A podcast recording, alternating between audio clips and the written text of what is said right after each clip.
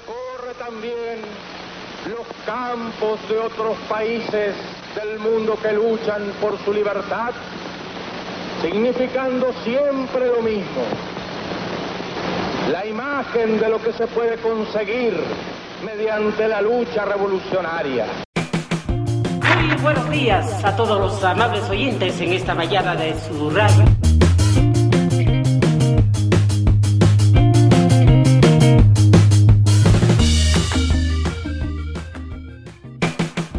Estamos começando mais um podcast A Proletária dos Campos e no episódio de hoje nós vamos debater sobre a questão LGBT e a luta anti-opressão LGBT e as relações dela com o marxismo. Né? Trouxemos hoje para falar e para debater um pouquinho com a gente a Fê, que é lá do Rio Grande do Sul, de Porto Alegre, o Alisson, que mora em Curitiba, mas que estuda aqui na UEPG, e o Fred, que já é um conhecido nosso aqui do episódio. E, enfim, galera, o debate foi muito bom, nós tivemos algumas probleminhas técnicos devido aí às condições climáticas no dia da gravação, mas nada que atrapalhe o desenvolvimento e o desenrolar do, do episódio.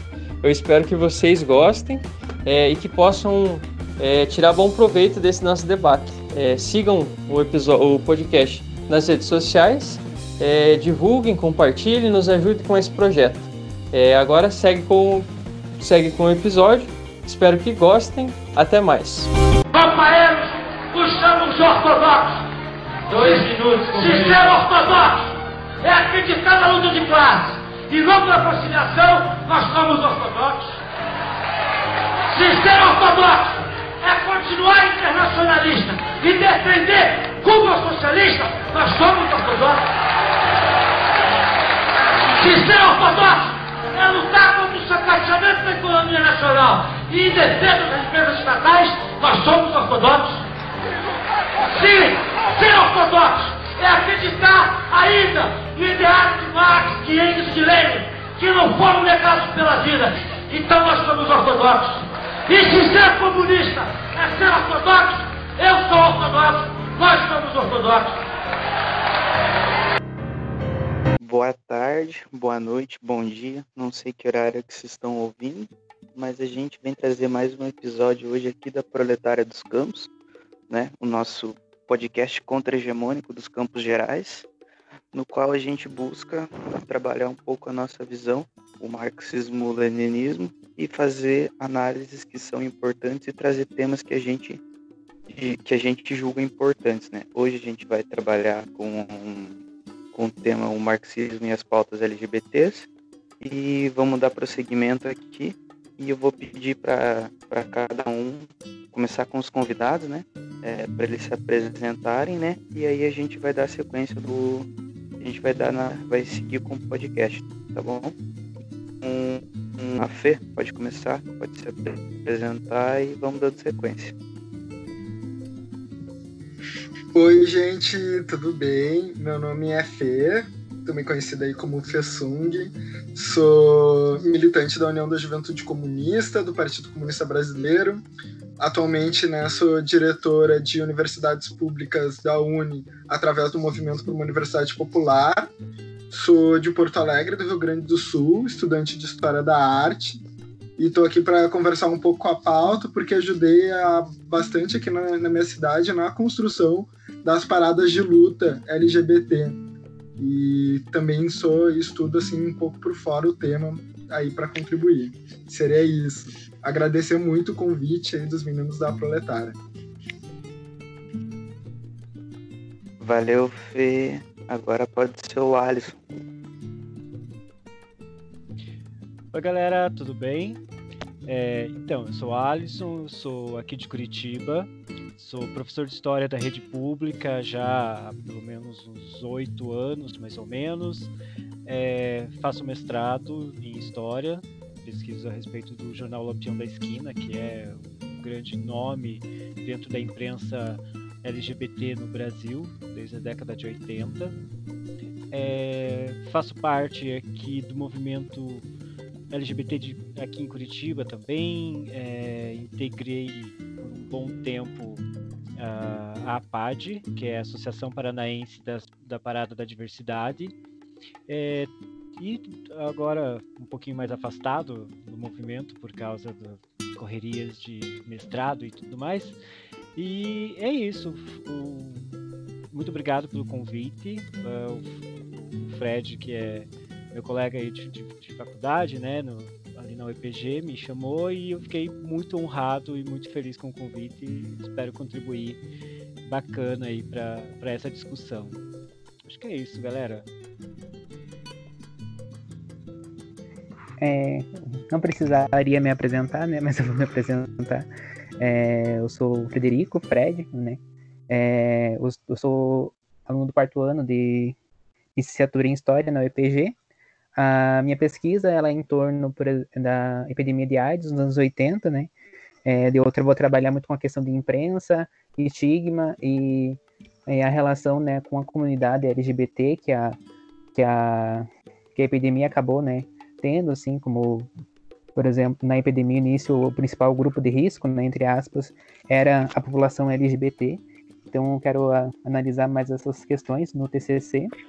E, né, eu faço parte do movimento LGBT há não muito tempo, assim, devido problemas pessoais e familiares, né, mas eu venho tentando me inserir nessa, nessa luta e porque, né, faço parte e eu acho importante pensar nesse, nesse esse horizonte de lutar por nossos direitos e pensar uma sociedade mais igualitária. E eu gostaria de fazer um pequeno disclaimer, assim, né, para o pessoal que está ouvindo o episódio, é que a gente sabe, por exemplo, que o, episódio, né, em si, esse episódio, eles não está sendo o mais diverso possível, né, é, mas a gente, a gente vê que esse é um, só o início de uma discussão, né, a gente não pretende em nenhum ponto esgotar essa discussão, é, a proletária ela está aberta para mais ter mais debates como esse, né, com mais pessoas, pessoas diferentes, para até inclusive para analisar tipo cada ponto da letra, né? O L, o G, o B, o T. Então a gente está aberto para essa discussão e eu acho que é isso.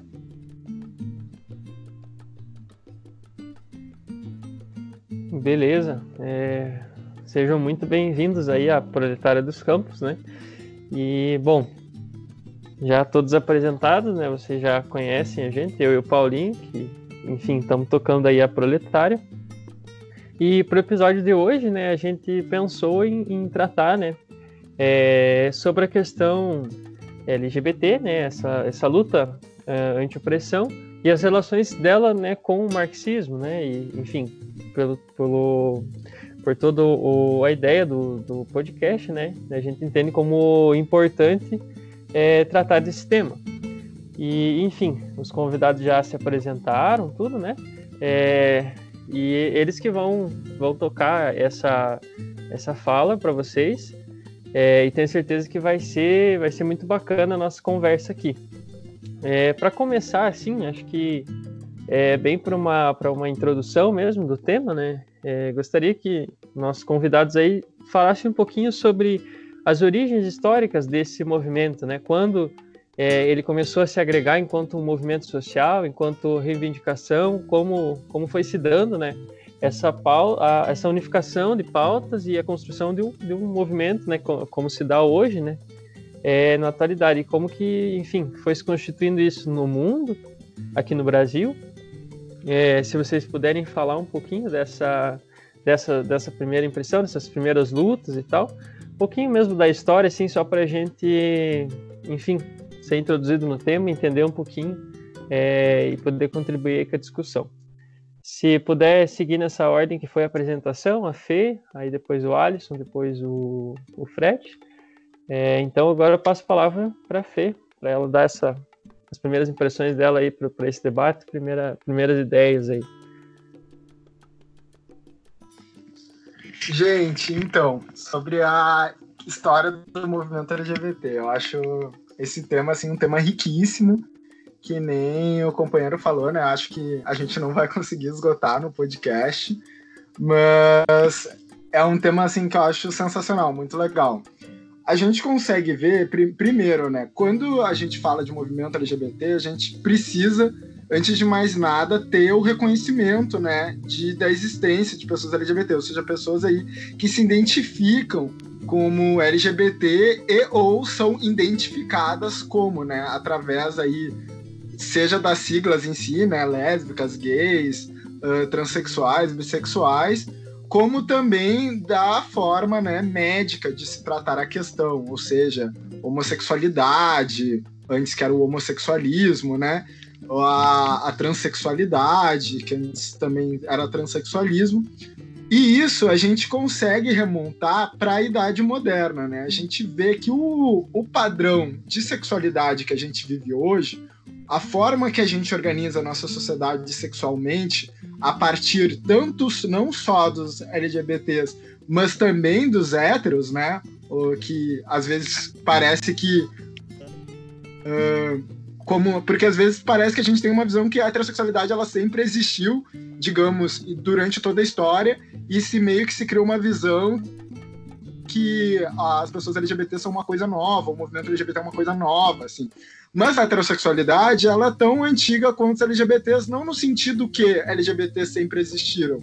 Claro que comportamentos aí de homens com homens, travestilidades, todas essas coisas sempre existiram em todas as sociedades, em todas as épocas. Mas a forma que a gente compreende hoje como isso se tornar uma identidade, né? Tanto uma identidade sexual quanto uma identidade de gênero, é algo da idade moderna, a partir de um, uma nova configuração que a gente tem. Isso é estritamente ligado com o surgimento do capitalismo, né? Por quê? Ah, uma, algumas autoras, eu gosto, por exemplo, da, da Silva Frederici, ela traz uma, uma, uma frase que eu acho que é muito interessante, um pensamento que eu acho que é muito interessante. Ela diz que a primeira máquina que o capitalismo cria, antes mesmo né, de criar uh, as próprias, o, a vapor, o próprio relógio, né, que é uma das máquinas sempre, se for olhar na consolidação do capitalismo, o relógio sempre é uma das primeiras coisas que é produzida, né?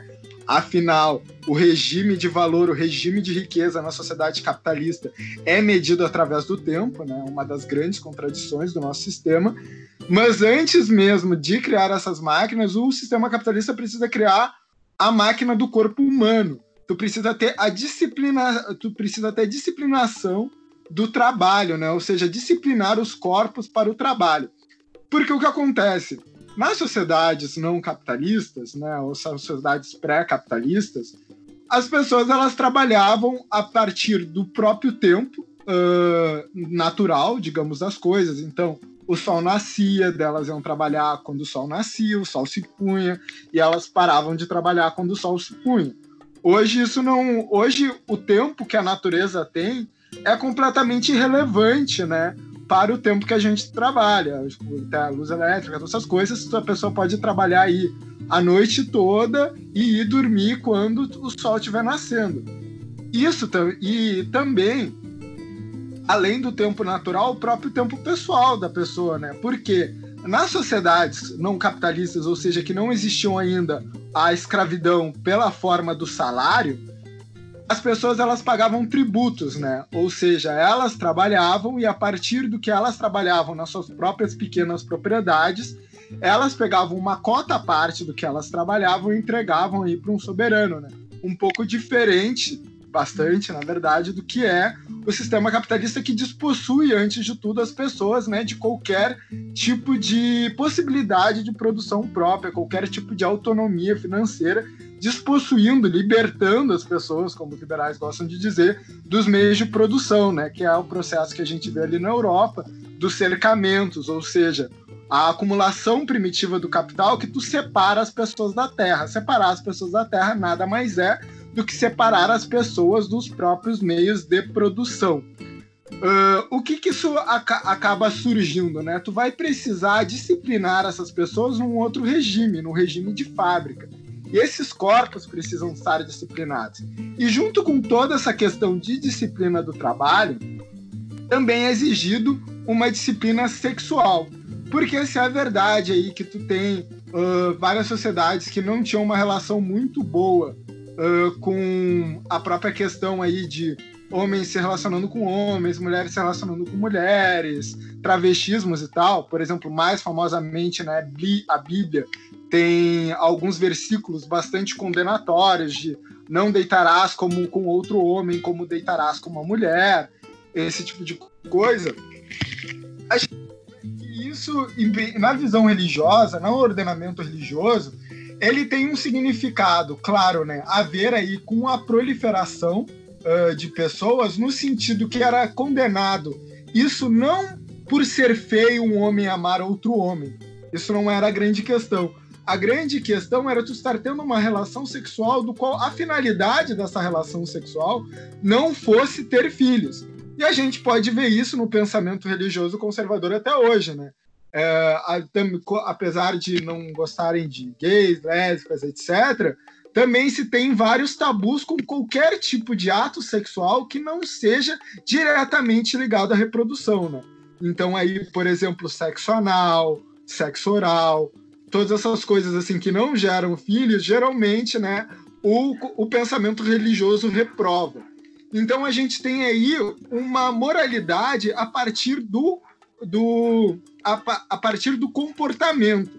E o comportamento ele é classificado dentro dessa visão medieval, dessa visão religiosa, como um pecado. Ou seja, né, como é visto da visão cristã, tu tem o Deus, né, nos dá, eh, segundo a Bíblia, o livre-arbítrio, né? Ou seja, a gente pode escolher seguir aí as, os ordenamentos de Deus, como pode não escolher e sermos classificados como pecadores, pecadoras, enfim. O que que acontece?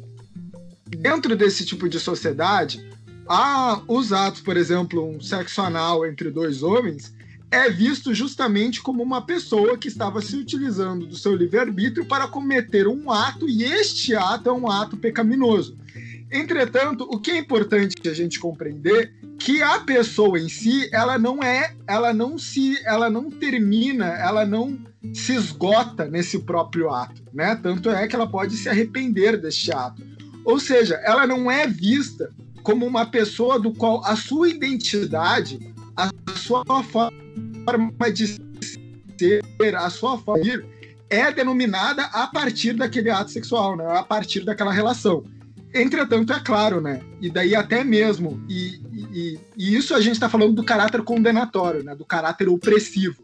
Entretanto, a associação, por exemplo, com da homossexualidade, uh, da, do lesbianismo, da uh, transexualidade, com, por exemplo, ah, se associar gays com comportamentos femininos, isso é de já muito tempo atrás, assim, antigo, no sentido que nas sociedades gregas, que como a gente sabe, imperava aí a pederastia, ou seja, não era condenatório outro homem ter relações sexuais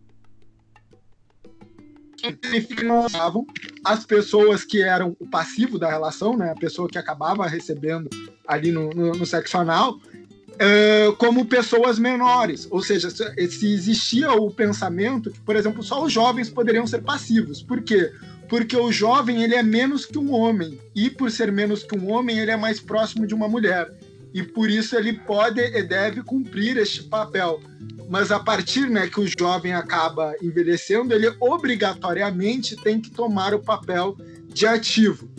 As pessoas mais velhas na Grécia que se continuavam a desempenhar o papel passivo, digamos assim, na relação, essas sim sofriam preconceito. Então vocês vejam como é visões da sociedade muito diferentes sobre o que está acontecendo, né? A gente tenha tanto a sociedade medieval ali que condena o ato em si, independentemente de o que, que isso está sendo no ato, mas o fato desse ato não estar gerando uma prole, e outras sociedades que não têm nenhum problema que esse ato ocorra, entretanto, determinam papéis sociais muito específicos que cada pessoa deve seguir nesse ato. Então, a gente vê de como isso, através da história, foi se misturando. Mas para já estou falando um monte assim para a gente chegar aí na idade moderna e conseguir estar tá falando mesmo do surgimento do movimento LGBT. Quando tu tem esse novo regime capitalista que né, é baseado no salário, e o salário é também para a pessoa reproduzir a si mesma, né? A pessoa tá viva ali para conseguir trabalhar no outro dia, também é necessário que ela reproduza a raça proletária, né? como Marx diz, ou seja, o proletariado é justamente caracterizado pela prole. E para isso, tu precisa de uma organização familiar muito específica, que se vocês forem olhar, a família nada mais é do que uma maquininha para gerar novos proletários. E por isso que a configuração nuclear da família, digamos assim, burguesa, é um homem e uma mulher, porque é o que tu gerar mais prole, entende? Uh, essa visão de no, da nobreza ou até mesmo de sociedades aí indígenas da família como algo mais expandido, etc, mais comunitário, não faz sentido dentro, né, desse novo regime que tu está tendo. Então tu acaba por criar um regime de disciplina sexual, de disciplina de trabalho que também se torna uma disciplina sexual heterossexual, que as pessoas né, são obrigadas a se desenvolverem dessa forma, se manter relações dessa forma e são penalizadas caso não. E a partir da consolidação desse sistema, quando a sociedade capitalista, né, outra coisa que a sociedade capitalista tem, que é antes a, as sociedades eram muito agrárias e a partir tu começa a ter os grandes movimentos de urbanização, né? Então, a criação das grandes cidades capitalistas, tu começa a ter a acumulação de pessoas, né? A concentração de pessoas. E a concentração de pessoas também é outra questão que facilita o surgimento de movimentos organizados, né? Porque, por exemplo, no campo, se tu tinha lá os campos são tudo separados, então mesmo uma pessoa oprimida, digamos, dentro de um terreno, para ela se organizar com oprimidas em outros terrenos é muito mais dificultoso. Então, quando tu tem na cidade, tu começa a ter essas organizações, né? Pessoas que têm interesses em comum que acabam se identificando nesses interesses. Onde isso foi muito proeminente, e daí finalizando mesmo, para não me estender muito, onde isso foi muito proeminente foi principalmente na Alemanha. A Alemanha pelo menos do que eu tenho conhecimento, que foi vanguarda na perspectiva de sistematização da, do pensamento sobre regime de disciplina de sexualidade. O Partido Social Democrata Alemão, já ali nos seus 1860, 1870, 18... não, desculpa, 1880 para 1890, ou seja, na entradinha do século XX, ele já tinha toda uma perspectiva e um pensamento do que, que significaria também para o proletariado esses novos tipos de, de relações sexuais, né? Esse tipo de movimento, esse tipo de sistematização do Partido social-democrata alemão, que depois né, tem a questão do Partido Comunista Alemão, da camarada Rosa Luxemburgo, Liebknecht também, o que, que acaba isso gerando, junto com outras pessoas progressistas da época, gera um Instituto de Ciências de Pesquisa de Sexualidade e Gênero, né, que é um dos primeiros lugares que a gente tem notícia no mundo, que começa a ter essa visão científica, por exemplo, do que é a transexualidade, etc. Infelizmente, a gente não tem acesso a nenhum desses tipos de acúmulo, porque quando tu teve a ascensão do nazismo, em 33, um dos primeiros atos que os nazistas fizeram foi, foi justamente queimar esse instituto, ou seja, todo esse tipo de que a gente tinha foi acabado. Também, para além disso, a Alemanha ela promovia uh, encontros internacionais, em especial de países socialistas, para o debate dessa questão. A União Soviética ela chegou a participar depois uh, desse, desses debates, ela chegou a participar de um ou dois encontros. E daí, quando tu tem o período da guerra, parou de ser uma prioridade dos soviéticos participar desses encontros. Também foi mais dificultoso estar tá promovendo esses encontros, né, por conta da própria conjuntura da Alemanha. Isso tudo acabou se perdendo, né? As, as fontes são muito esparsas mas a partir daí a gente já consegue ver um pouco do surgimento desse movimento. Concluo por aí para mais ou menos essas contribuições que queria trazer. Muito obrigado, camarada. Foi é, muito bom esse, esse primeiro panorama aí. É, enfim, agora acho que a gente segue nessa mesma linha do debate aí com o Alisson. Então, toca aí, Alisson. Oi, então, é, falando agora um pouco mais nessa parte do movimento gay mesmo no Brasil, né? É, vamos restringir esse, diminuir um pouquinho, né? Esse, esse tema, afunilar. É, eu acho que a gente pode falar do movimento LGBT no Brasil como ele surge aí da derivação de outros movimentos e ele surge num momento muito importante para a história brasileira, que é o momento da reabertura política, né, durante o governo Geisel, durante o governo Figueiredo, ainda no período ditatorial. E é muito interessante pensar nesse movimento brasileiro que ele vai acompanhar uma série de outros movimentos sociais que estão ganhando força aí na década de 70. Aí você tem movimento feminista, você tem movimento negro, e o movimento homossexual é o, un... é o último desses movimentos que vai levantar uma bandeira e falar: olha, nós existimos, nós queremos o nosso espaço, então nós vamos lutar por isso também. É... Como é que vai se dar essa, essa formação, né? A gente precisa pensar um pouquinho que durante a década de 70 você tem algumas organizações, você tem assim grupos de debate a respeito da homossexualidade no Brasil, principalmente São Paulo e Rio, que são os dois grandes polos nisso. Só que é, esses grupos eles acabavam não não tendo uma uma estrutura muito consolidada, né? Então você ainda tem uma grande parte da população é, é, dando, ficando às margens de todo esse debate, né, que é o que muitos autores é, que tratam disso vão chamar aí, né, da, da, população que fica no gueto, né, que é essa região, essa área, esse essa localização que, que vai é, ficar meio que na clandestinidade, na, marginal, na, na marginalidade dessa da sociedade em geral e aí na década de 70 a gente tem um, um, um ativista muito importante para toda essa construção identitária e do próprio movimento, que é o, o João Silvério Trevisan. O João Silvério é um, é um cara que já atua dentro dessa, desse debate no Brasil, né? Fica um pouco fora do Brasil, fica em São Francisco por alguns anos, exilado, depois ele volta para o Brasil e traz todo esse debate, de todo esse movimento que já vem acontecendo lá fora, ele traz para o Brasil. Só que aí aqui ele vai esbarrar com alguns problemas que ele não consegue perceber que os seus pares, né, tem esse mesmo ardor, tem essa mesma participação e tudo mais. E lembrando que né, o próprio movimento, os próprios é, é, integrantes desse, dessa organização, vamos chamar dessa forma, porque a gente ainda não tem um movimento nesse período aí, no início da década de 70, é, todos eles são integrantes de, de, é, de partidos de esquerda no Brasil e aí começa a haver uma contradição entre essa participação do Trevisan com, eh, com os, seus, é, os seus aliados políticos, né? E ele, o grande objetivo do, do Trevisan é tentar dar uma cara né, para esse movimento, dar uma, uma, uma personificação para esse movimento aqui no Brasil.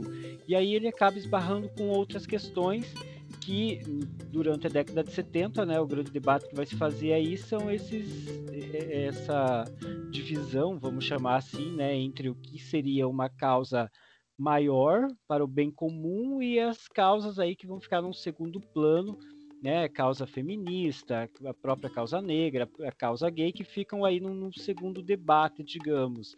E esse, isso vai ficar martelando muito na cabeça do Trevisan, principalmente quando ele volta aqui, ele já não concorda mais com essa postura existente no Brasil, né? E aí ele começa a tentar organizar esse movimento agora de uma forma um pouco mais politizada, porque se antes você tem apenas grupos de pessoas que se encontravam é, de forma liberal para conversar sobre a sua sexualidade e, e, debater seus problemas e tudo mais, isso não ia resolver muito. Ficar trocando figurinha, ficar tomando chá da tarde, né, e, e falando de, de fofoca de jornal, não ia resolver muito, não ia dar visibilidade para esse movimento. Então, ele quando volta para o Brasil, já aí por volta de 76, ele começa a organizar grupos agora acadêmicos na faculdade, com universitários, com intelectuais, só que ele continua esbarrando nesse mesmo problema, assim, de, de que as suas ideias não estão no mesmo é, no mesmo nível ou na, na, mesma intensidade, vamos chamar dessa forma, que dos seus aliados. E aí esse, essa primeira tentativa de criar um movimento no Brasil, já em 76, ela cai por terra, ela, ela para antes mesmo de, de ganhar força, né? E aí, passado alguns anos, uns dois anos depois disso, a gente vai ter o surgimento do Lampião da Esquina. Que aí agora eu né, vou puxar a sardinha para o meu lado, que é o que eu estudo. Então, o Lampião da Esquina, ele vai surgir no, nesse momento aí como uma tentativa de dar um pouco mais de voz para essa população gay que está marginalizada, que está lá na clandestinidade, que está lá no gueto, que é tratada com desdém dentro de, de políticas pela sociedade de forma geral. É, então, assim, o Lampião ele vai surgir com essa possibilidade, com essa proposta de alavancar esse debate gay no Brasil, né? E também mostrar para, olha, pra, tanto para a sociedade quanto para a própria população gay, olha, a gente existe, nós estamos aqui, nós queremos o nosso espaço, tá? É importante falar aqui o seguinte: o Lampião não é o primeiro jornal gay do Brasil. Né? Nós temos outros aí, tem o Snob, tem a, a coluna do meio, que era uma coluna no no Jornal da Folha. Enfim, é, o Lampião, qual que é o grande diferencial dele? Ele é um jornal que ele vai ter uma abrangência nacional e ele vai tratar de gay, vai tratar de travesti, vai tratar de movimento feminista, vai tratar de meio ambiente, vai tratar de índio, vai tratar de negro, vai tratar do debate com a esquerda, vai tratar de movimento social, vai tratar de prostituição, vai tratar de igreja, vai tratar de mil coisas, né? É, é um jornal amplo é, que tem esse objetivo aí de, de dar essa cara para essa população. E aí, a partir desse debate criado no Lampião em 78, já no ano seguinte a gente tem a criação do Somos. O Somos é o primeiro, primeiro movimento, a primeira organização mesmo, de fato, que defende abertamente a população gay, mas neste momento a gente tem que pensar em movimento homossexual como sendo um movimento para homens gays, né? Travestis, transexuais, é, lésbicas, elas ainda estão, de certa forma, um pouco fora desse debate, né? Ainda não estão colocadas aí na nossa famosa sigla. E, enfim, esse, esse movimento aí que começa em São Paulo, o Somos, ele vai começar a dar as caras e vai começar a falar: olha, é, nós estamos aqui, estamos participando, é, temos, é, temos aí uma participação política e ele começa agora também a participar de eventos. Então, o Somos ele começa a crescer e, e, o interessante do Somos, né, e, e, do Lampião é que os dois estão interligados, porque você tem tanto editores do Lampião participando do, do, do Somos, quanto você tem integrantes do, so, do Somos que são colaboradores do Lampião. Então as duas coisas acabam se integrando de uma forma que às vezes até se confunde, né? Uh, porém, o Lampião sempre tem uma postura muito. Uh, não é que ele é contra o movimento, mas ele prefere se manter é, ausente do movimento, imparcial. Eu acho que essa que é a palavra mais adequada. Né? Ele fala assim: olha, o movimento social é bacana, o movimento social é legal, mas não é a função do Lampião falar do movimento social. Então, assim, ao mesmo tempo que você tem uma uma junção de interesses, você tem uma divisão aí de ideologias no Brasil. Né? A partir do Somos, já na década de 80, você começa a ter agora uma grande explosão de outros movimentos gays. Então você vai ter movimentos surgindo no Rio de Janeiro, você tem na Bahia, você tem em São Paulo surgindo outros é, movimentos e cada qual vai apresentar uma especificidade, né? Cada um deles ali vai ter uma pauta específica, embora todos tenham um objetivo em comum, mas todos eles ali eles vão partir para algumas particularidades, isso em decorrência de discordâncias, é, de, de, debates aí que não foram muito bem esclarecidos dentro do próprio movimento, então vai ter essa separação. Enfim, é, é, esse, esse é o cenário aí na década de 80 para o movimento, movimento homossexual no Brasil. Pensando daí já na década de 80, que você tem agora todos esses movimentos já enraizados, já fortalecidos, né? Em 81 a gente tem o fim do Lampião. Ele vai durar três anos e ele encerra em 81 é, justamente em, em virtude de, de, de, problemas internos, de manter e tudo mais. E aí ele abre espaço para que esses, esses novos movimentos que estão que estão ganhando uh, força, né? Eles agora vão entrar um pouco mais de cabeça aí dentro desse debate político do Brasil.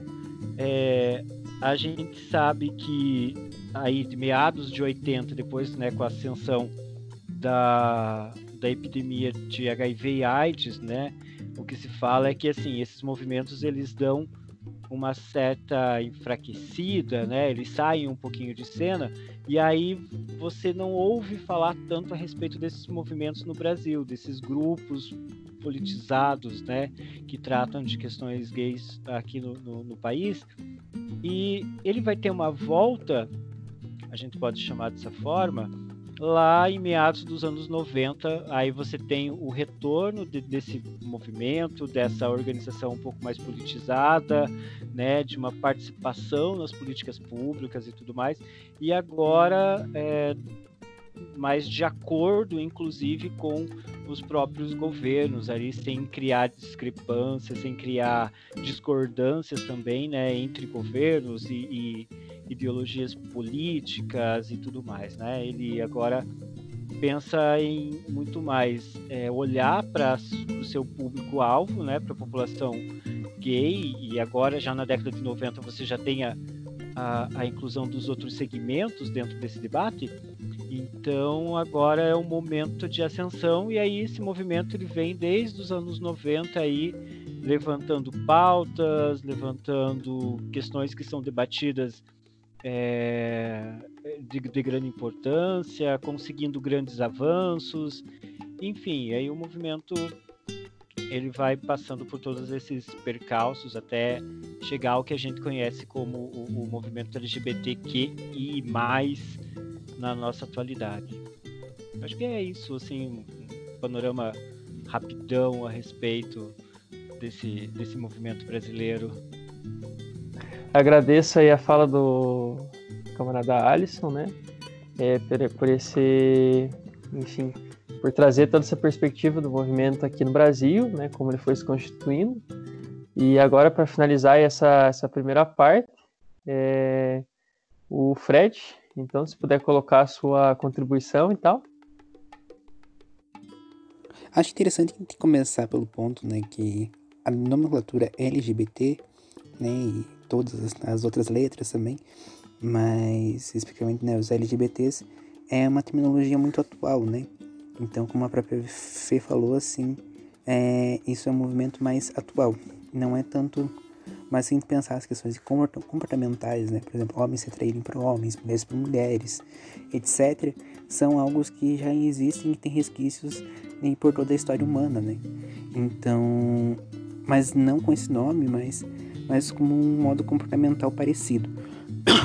É, a gente tem, por exemplo, isso em Atenas, né? Que é um, Atenas, Roma, que são acho que os principais pontos que a gente consegue relembrar dessa, dessa essa questão, embora ela estivesse muito ligada a uma questão mais de classe, né? Então, é, homens né, da classe é, que são eram cidadãos em Roma e, e também em Atenas é que poderiam fazer essa prática da pederastia e tudo mais, mas pessoas que não estivessem com esses atributos, né, de serem cidadãos, não, não estavam autorizados de, de realizar tais, práticas, né? Aí é interessante pensar justamente, é, por exemplo, a questão de Esparta. É, atualmente tem um movimento né, de ultradireita, é, nazista mesmo, né? É, que conclama a, no nome de 300 de Esparta e tudo mais, muito em relação ao filme, muito mais isso do que em relação ao fato histórico mesmo. Mas para a gente pensar, por exemplo, que em Esparta era comum os, né, os soldados espartanos eles tiverem relações com outros soldados para justamente aumentar seu desempenho no campo de batalha. Então é interessante às vezes como é, esses movimentos de direita, ultradireita, eles acabam tomando símbolos que às vezes não fazem tanto sentido à luta deles, né? Mas aí pensando justamente toda a história, vou dizer assim, a mesma história europeia e ocidental, a gente tem, é, né, na própria Idade Média, né, na Idade Moderna, é, combates dessas sexualidades, entre aspas, ditas desviantes.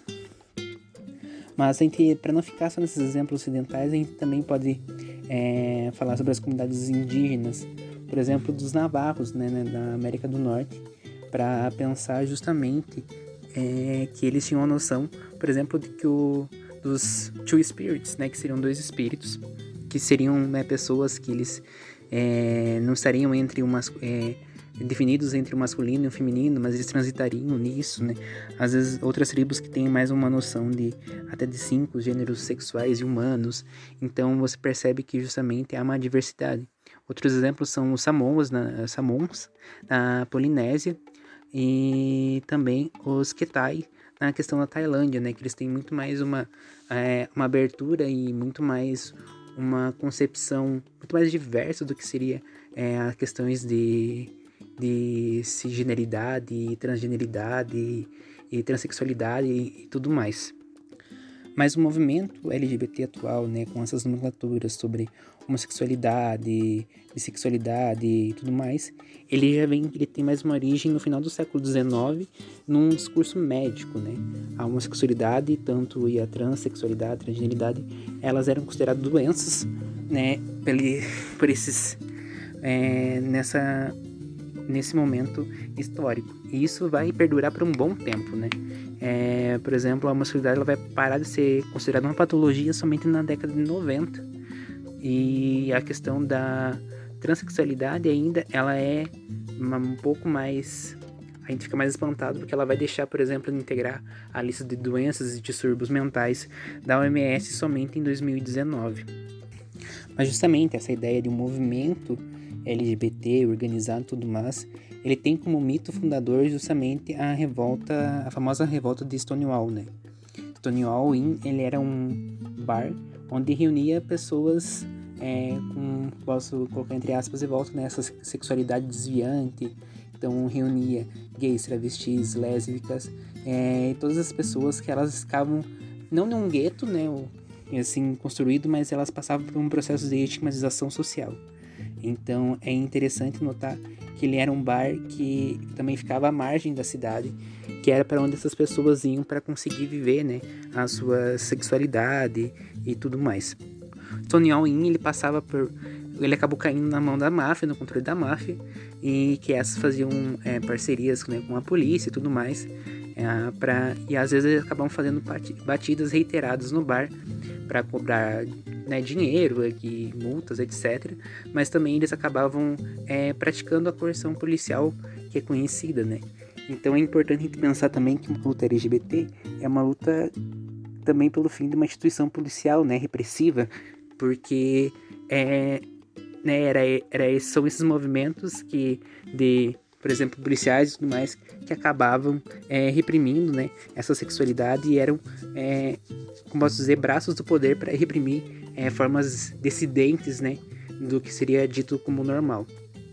Só que vários autores, né, eles trabalham justamente com essa ideia de que Stonewall ela foi só, é, ela é uma importante, né, até para reconhecimento do, do, do movimento do mais, mas a revolta Stonewall ela foi mais uma dentre outras é, articulações políticas que a gente vai ter durante todo o século XX. E aqui a gente pode citar que, por exemplo, dois anos antes de Tonial, tem um grupo social no Extra Mundo, que ele é fundado em Buenos Aires e adotou uma atuação, e adotou né, uma atuação fortemente política durante o fermento, é, fermento revolucionário, né?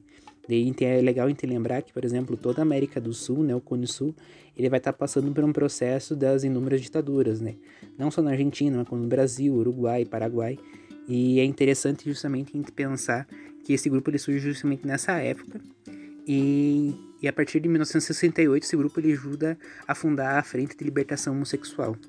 A gente consegue também ver as mobilizações estudantis em 68 que acontecem no México, que eles acabam engendrando uma primeira geração de ativistas gays e lésbicas. Então esses primeiros ativistas, eles vão desembocar em 71 e vão fundar a Frente de Libertação Homossexual no México. E em 74 a gente tem uma movimentação é, em Porto Rico, é, onde em, é, em 74, né, é, lésbicas e gays é, porto-riquenhos organizaram o, a comunidade de orgulho gay. Então a gente percebe que Stonewall ela é algo importante, mas ele é também é, mais um desses movimentos que vão acontecendo por todo o mundo. O legal de pensar em Stonewall é justamente também pensar que às vezes o movimento LGBT ele não é um movimento conciso, embora às vezes a direita coloca que né, eles estão organizados para transformar as crianças em travestis e tudo mais, mas é justamente um, um movimento muito diverso, né? E isso acaba gerando às vezes algumas, como posso dizer, é, hierarquização do movimento, né? Então, por exemplo, após Stonewall, é, em Stonewall a gente tem, por exemplo, dois nomes importantes, é a Marsha P. Johnson e justamente a Silvia Rivera. E elas vão ser completamente apagadas desses processos anos depois, né? Sendo, por exemplo, quando a gente tem as primeiras paradas do, é, do orgulho gay na época, que vão ter esse nome, é, elas eram protagonizadas principalmente por homens brancos e tal, sendo que elas eram dois nomes, né? São, eram pessoas trans e, por exemplo, a Silvia Rivera era uma mulher trans latina, já a Marcha, ela era uma mulher trans negra, né? Então, notar que justamente é também uma questão de interseccionalidade da, da luta, né, para pensar isso, mas também pensar que essas, essas pessoas, por é, terem outros estímulos sociais, elas eram apagadas da luta em detrimento de um, movimento um pouco mais higienizado, né, que o capital iria querer. Interessante notar, como o Alisson já falou, né, que o movimento LGBT ele não, ele não toma corpo sozinho, né, ele foi, ele se ele entra numa onda de, de revoltas e de reivindicações que a gente tem durante todo o, o é, né, durante toda a década de 60 então, por exemplo, a gente tem a luta pelos direitos civis, é, que principalmente a comunidade negra americana ela vai para as ruas pedindo direitos iguais, né, para contra as leis de Jim Crow, a questão da apartheid e tudo mais. E a gente tem grandes nomes como Malcolm X, Martin Luther King, é, e também, também a questão do, da segunda onda do movimento é, feminista. E isso vai atrelar justamente da é, gás para o movimento LGBT acabar se articulando. Só que ao mesmo tempo que na Stonewall e ela eclodia e tomavam, o movimento LGBT tomava um corpo, é, o Brasil ele passava por um endurecimento é, da ditadura militar, né? Ali, o movimento que iniciou em 64, ele chega ao seu ápice de repressão em 68, quando os militares eles é, colocam o ato institucional número 5, né? Então, retirando qualquer direito político que as pessoas tivessem, é, tirando qualquer direito, né, e, e pedindo principalmente a questão de revoltas e tudo mais contra a ação do governo. E é interessante notar justamente como a homossexualidade, a, a bissexualidade, a, a questões de travesti, travestis, transgêneros, elas são utilizadas às vezes como bode expiatório para explicar o porquê que eles estavam endurecendo o regime e tudo mais. O historiador James Green ele coloca, né, que por exemplo é, os militares usavam muito, principalmente a direita, né, que dá legalidade para esse para esse regime, é, acaba legitimando ele, né, que eles estavam agindo em prol da família, que o movimento LGBT e os comunistas queriam acabar com a família e tudo mais. E, e era um discurso que a gente vê agora se repetindo, né, com essa nova onda conservadora e fascista, né, na, ali, principalmente com a figura do Bolsonaro.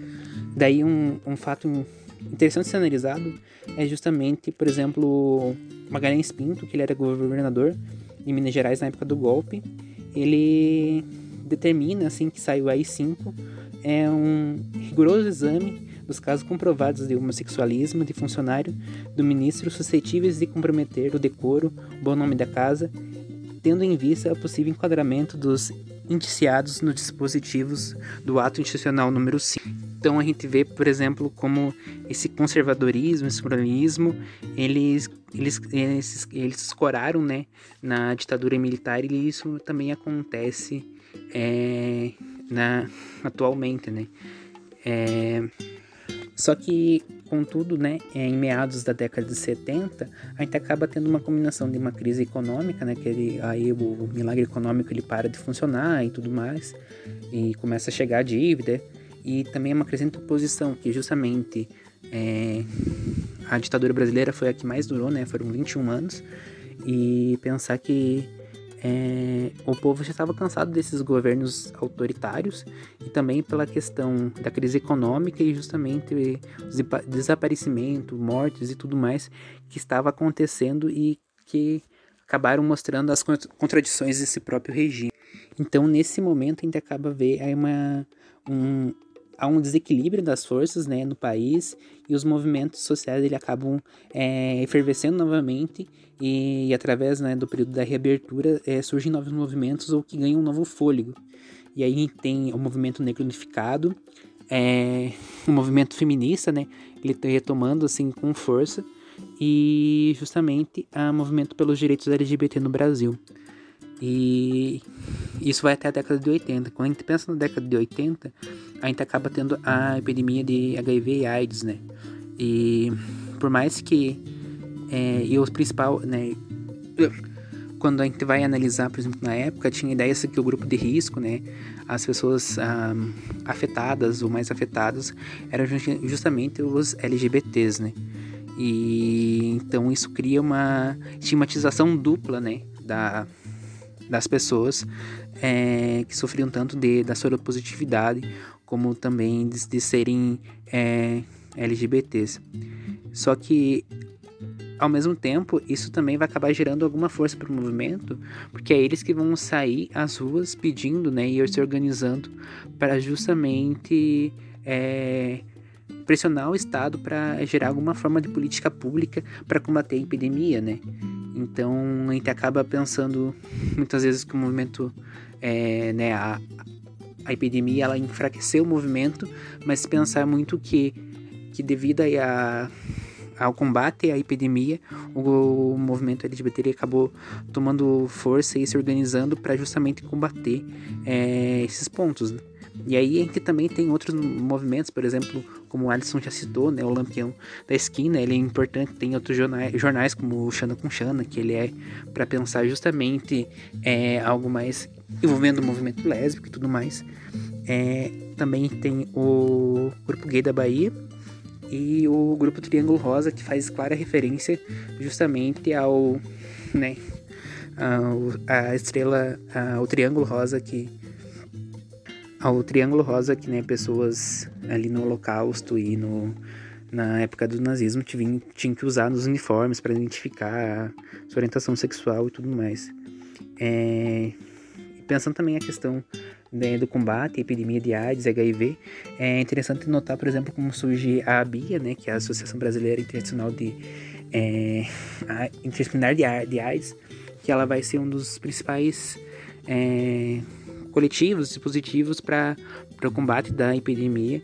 E ela vai ter uma noção muito interessante que às vezes hoje a gente retoma né, de uma intencionalidade das lutas, mas, por exemplo, para o combate da AIDS não bastava somente você pensar uma questão é, da doença, né? Você também tinha que pensar uma questão social, uma questão de gênero, uma questão de raça.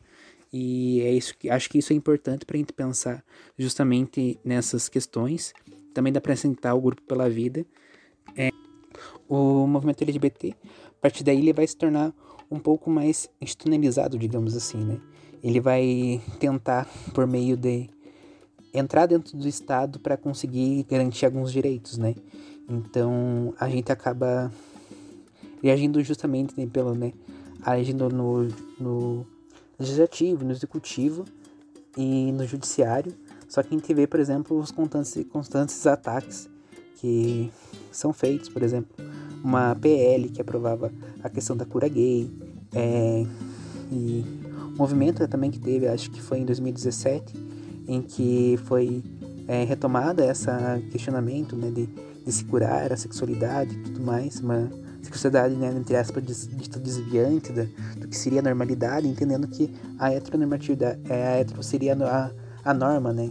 Então é interessante a gente pensar justamente essas questões né, de uma história do movimento LGBT para também conseguir pensar formas de se avançar hoje nesse movimento, nessa pauta né? E eu acho que é isso. Agradeço aí então a, a, as três falas, né? Esse, esse apanhado geral aí que vocês trouxeram, acho que muito bom para a gente poder entrar, ingressar no debate e começar a pensar, né? É, mas agora eu gostaria de saber, né, para iniciar essa segunda parte do debate, eu queria que vocês é, colocassem as contribuições sobre as pautas, as principais pautas que se reivindicam, né, dentro do movimento, ou as pautas históricas, assim, né, o que se defende, ou, né, enfim, como se aborda as questões, né, dos direitos à, à comunidade e tal, como quais são as principais pautas que esse movimento político ela levanta e de, de certa maneira como elas foram se constituindo, como elas foram se dando. E nesse sentido, assim, é, para continuar esse nosso debate aí que tá muito bom, galera. E enfim, eu gost, gostaria agora então de passar a palavra para a Fê, para que ela possa aí trazer a, a contribuição dela nessa, nesse ponto. E aí a gente segue a mesma ordem que a gente fez já hoje, beleza? Então, gente, falar um pouco aí sobre as bandeiras de luta do movimento. Vou ser bem honesta, assim, eu tenho um conhecimento mais histórico, assim, até mais teórico sobre o que é ser LGBT, como se constitui essas identidades a partir do tempo, no tempo histórico. Não tenho, assim, tanto um acúmulo das pautas no nível mais histórico do, do movimento. Acredito que os meninos vão conseguir me contemplar bem eu vou falar mais sobre assim de, de quando eu comecei a participar e, e, o que eu tô e mais ou menos o que eu sei assim das pautas que o movimento já levantou que a gente pode pensar a partir disso, né? O movimento LGBT, assim como aí, né, que já foi levantado, o movimento feminista, o movimento negro, né, os famosos movimentos das opressões, geralmente tem a, a famosa mesa das opressões, que daí bota toda a galera junta, né? Ah, os, os oprimidos. Uh, o que, que acaba por acontecer? No senso comum e a perspectiva assim uh, mais liberal da coisa, e daí botando tipo é uma perspectiva liberal, mas a gente tem que ter umas certas cautelas também que é a perspectiva de ser incluído dentro do sistema, né? Ou seja, são populações que são marginalizadas aí, né, que passaram, por exemplo, a população LGBT passou por um processo de patologização, né, que nem o companheiro levantou, já foi considerado doença, todo esse tipo de coisa. Ou seja, é uma, um pensamento de inclusão dentro da sociedade. O, o, que, o que, e que óbvio, né, é completamente legítimo. As pessoas precisam, a gente viu até no caso de Stonewall, né, eram pessoas que aí acabavam saindo da casa da família acabavam morando na rua. Então, sim, é muito necessário que essas pessoas sejam incluídas aí dentro da forma do mercado de trabalho, etc, etc. É claro, entretanto, que o que acaba por acontecer é que se limita muito nisso e se acaba pensando na perspectiva burguesa da coisa. Qual é a perspectiva burguesa da coisa? Ah, queremos igualdade, né? Ou seja, né, vamos fazer a Revolução Francesa, a Revolução Burguesa das gays, das bi, das lésbicas, das trans agora, liberté, igualité, Beyoncé, a coisa toda. Qual o problema disso? É a visão, isso também né, é um acúmulo de tanto movimento feminista, um movimento negro, é a visão de que, ao pedir direitos iguais, ao querer a igualdade, a gente já estabelece que, um, o padrão universal é quem já tem a detenção de todos os direitos, que é o, o homem branco, né, o homem branco ciseta, e que, portanto, a gente tem que simplesmente se igualar a isso. O, o, o que, que é o problema, né? É botar primeiro, né, que como homens cis brancos já estivesse numa situação assim, digamos, uh, perfeita, né, da humanidade, como se, bom, é isso, que é um pouco daquela visão que te, tiveram alguns movimentos socialistas ali no, no século XIX, que o Marx se botou contra, né, que o socialismo seria simplesmente a socialização da civilização, ou seja, ah, o patamar uh, de o patamar civilizatório que a Europa chegou é muito bom, é genial, nós vivemos no melhor dos mundos, a Europa é a melhor coisa que já existiu na, na face da Terra, e portanto o que cabe a nós é socializar esse meio de vida para todos os, os outros povos do mundo. Da mesma forma, a gente faz o movimento contrário, né?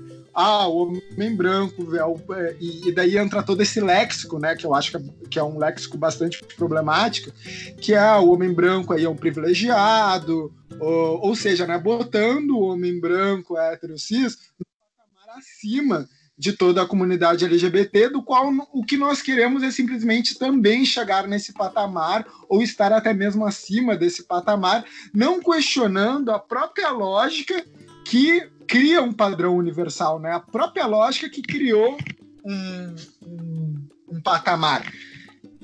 Então já entra nesse sentido, né? Nós queremos de fato ser homens heterossexuais brancos, ou seja, no, na questão abstrata da coisa, realmente é isso que nós estamos nos propondo, já admitindo, porque isso também entra numa mesma perspectiva, que é como se fosse, que é uma perspectiva assim que eu tenho bastante discordância, que é entra também na, na própria questão do léxico, né? Que é, por exemplo, que nem eu estava falando na minha última fala se dizia antes, né, que a homossexualidade era um pecado, portanto, era uma escolha, e por isso as pessoas mais conservadoras, de mais formação religiosa, etc., era algo até parte do senso comum falar opção sexual, né, que vem aí dessa visão religiosa, que é um pecado, e se é um pecado é porque tu escolheu pecar, porque temos livre-arbítrio, portanto é uma opção, tu escolheu ser desta forma. E daí a perspectiva liberal, e daí devemos lembrar né, que o, o, a burguesia, o liberalismo é um progresso, é, foi uma força revolucionária contra a força aí, eclesiástica, contra a força religiosa, mas mesmo assim, posto hoje, né, tem seus limites, bota, não, isso não é uma escolha, porque de fato não é, e se cria toda essa metodologia que, dependendo da, da, da, terminologia, acaba se baseando naquela questão do álbum da Lady Gaga, né? Do Nascemos Assim. O Born This Way, ou também, como a gente fala, orientação sexual, ou seja, como se existisse uma coisa inata, né? Apesar de o movimento LGBT ficar brabo quando se fala aí de ninguém, etc se, se tem um, é um pensamento que existe uma coisa inata, as pessoas simplesmente são, ah, eu simplesmente sou gay, simplesmente eu nasci trans, simplesmente eu nasci lésbica, e daí ao mesmo tempo esse pensamento é o mesmo pensamento que se, que se legitima. Bom, se essa pessoa tem algo, uma essência, algo dentro dela que classifica a sexualidade dela, nada então impede de se criar uma cura disso. Então, o, a reação né, tem muita tem, tem, tem muita razão, digamos assim, dentro desse pensamento, em querer pensar assim, porque é os que os religiosos falaram, né? Ah, não é uma opção, é uma coisa que vocês nasceram com isso, é uma doença, então vamos curar essa porcaria. E o que, que acaba criando? Esse é o mesmo tipo de pensamento que é o pensamento que quer igualdade com os héteros, né? Ou seja, como se existisse aí uh, dois tipos de quase raças, né? Assim, uma coisa que algumas pessoas nascem hétero, outras nascem homossexuais, outras nascem transexuais, e simplesmente que acaba por acontecendo que só um desses, o heterossexual, que é reconhecido, e basta então o reconhecimento do, dos outros. O que não se pensa é que justamente a criação, a existência do heterossexual, que cria a, a que cria a marginalização da população LGBT. Então, não existe como existir uh, heterossexual sem existir uma marginalização de outras sexualidades. Porque a heteronormatividade, ela não é, assim, uma das várias sexualidades que a pessoa tem. A heteronormatividade, o sistema hétero, ele, quando ele se consolida, ele também cria todos os seus opostos.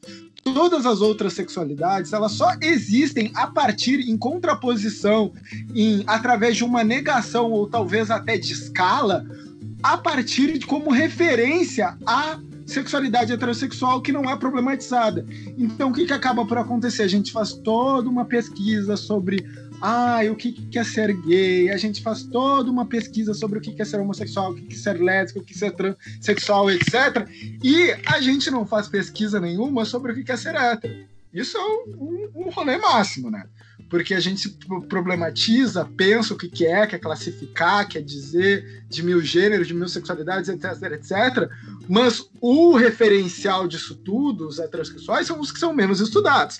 Então a gente adere toda essa é, é, é, esse falatório que é bastante colonial se vocês forem pensar que a gente é seres a seres estudados né ou seja a gente é seres que estuda nós mesmos a gente cria todo um movimento todo um bagulho de pesquisa para nos estudar entretanto nesse processo por muitas vezes a gente exclui a transexualidade porque a gente já toma ela como normal ah o que, que tem que ser estudado né por exemplo a perspectiva sociológica europeia colonial, que tem que ser estudado são os outros povos. Né? A gente não vai estudar nós mesmos, a gente vai estudar os, os outros povos. Então, se cria toda essa questão. Claro que eu não estou dizendo que óbvio que, tem, que a gente tem que estudar as questões LGBTs, as questões particulares. Uh, enfim, óbvio que sim. Uh, o que eu estou dizendo é justamente esse apagamento que é o estudo da própria transexualidade, isso acaba gerando toda uma série de políticas de reivindicação, que é simplesmente políticas de reivindicação de deixar a, a sexualidade divergente e impede igualdade com a sexualidade hétero. A, a partir disso, que daí para finalizar, eu sempre acabo falando demais, me desculpem. Mas para finalizar, a partir disso a gente teve, teve alguns momentos de ruptura desse tipo de lógica e que sempre são muito problematizados, né? Então, por exemplo, quando a gente tem aí na década de na década de 60, 70, quando teve a explosão ali do Stonewall, também foi uma época que, por exemplo, a travesti uh, do Stonewall, né, que lançou o primeiro tijolo, a Marsha P. Johnson, o P de Marsha P. Johnson era de pouco importa, né, pay no mind, ou seja, quando perguntada qual era o gênero dela, o que, que ela era, se ela era homem, se era mulher, ela dizia assim, pouco importa. Então, tu começa a ter um pensamento disruptivo que é o seguinte, talvez o importante não seja a gente né, cair na questão da grande classificação uh, da grande classificação liberal de todas as coisas, mas a gente conseguir questionar a própria fundação disso tudo, né? E a partir disso acaba surgindo aí outras correntes acadêmicas, é, mais famosamente que tomou uma, uma proporção bastante grande ali por 2013 e 2014, que foi a teoria queer, né, que já surge nesse contexto dos estudos da transexualidade ali na e retoma com tudo aí na, no que é chamado na terceira onda, ou quarta onda, não, terceira onda do feminismo, né?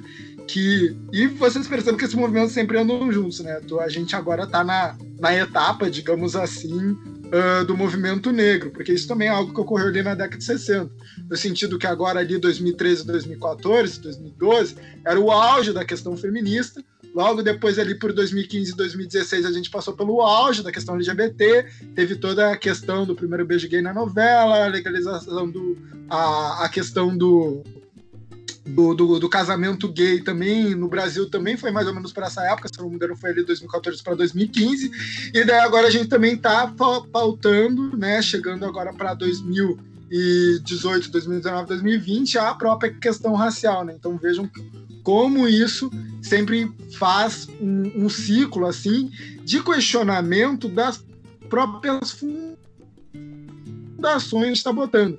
Então, o que, que acaba por acontecer? Para finalizar mesmo, eu acho que a gente iniciou um movimento que a gente lançou muitas boas perguntas, né? Isso sempre quando me perguntam o que, que eu acho do, da teoria queer, do movimento queer, eu sempre falo isso.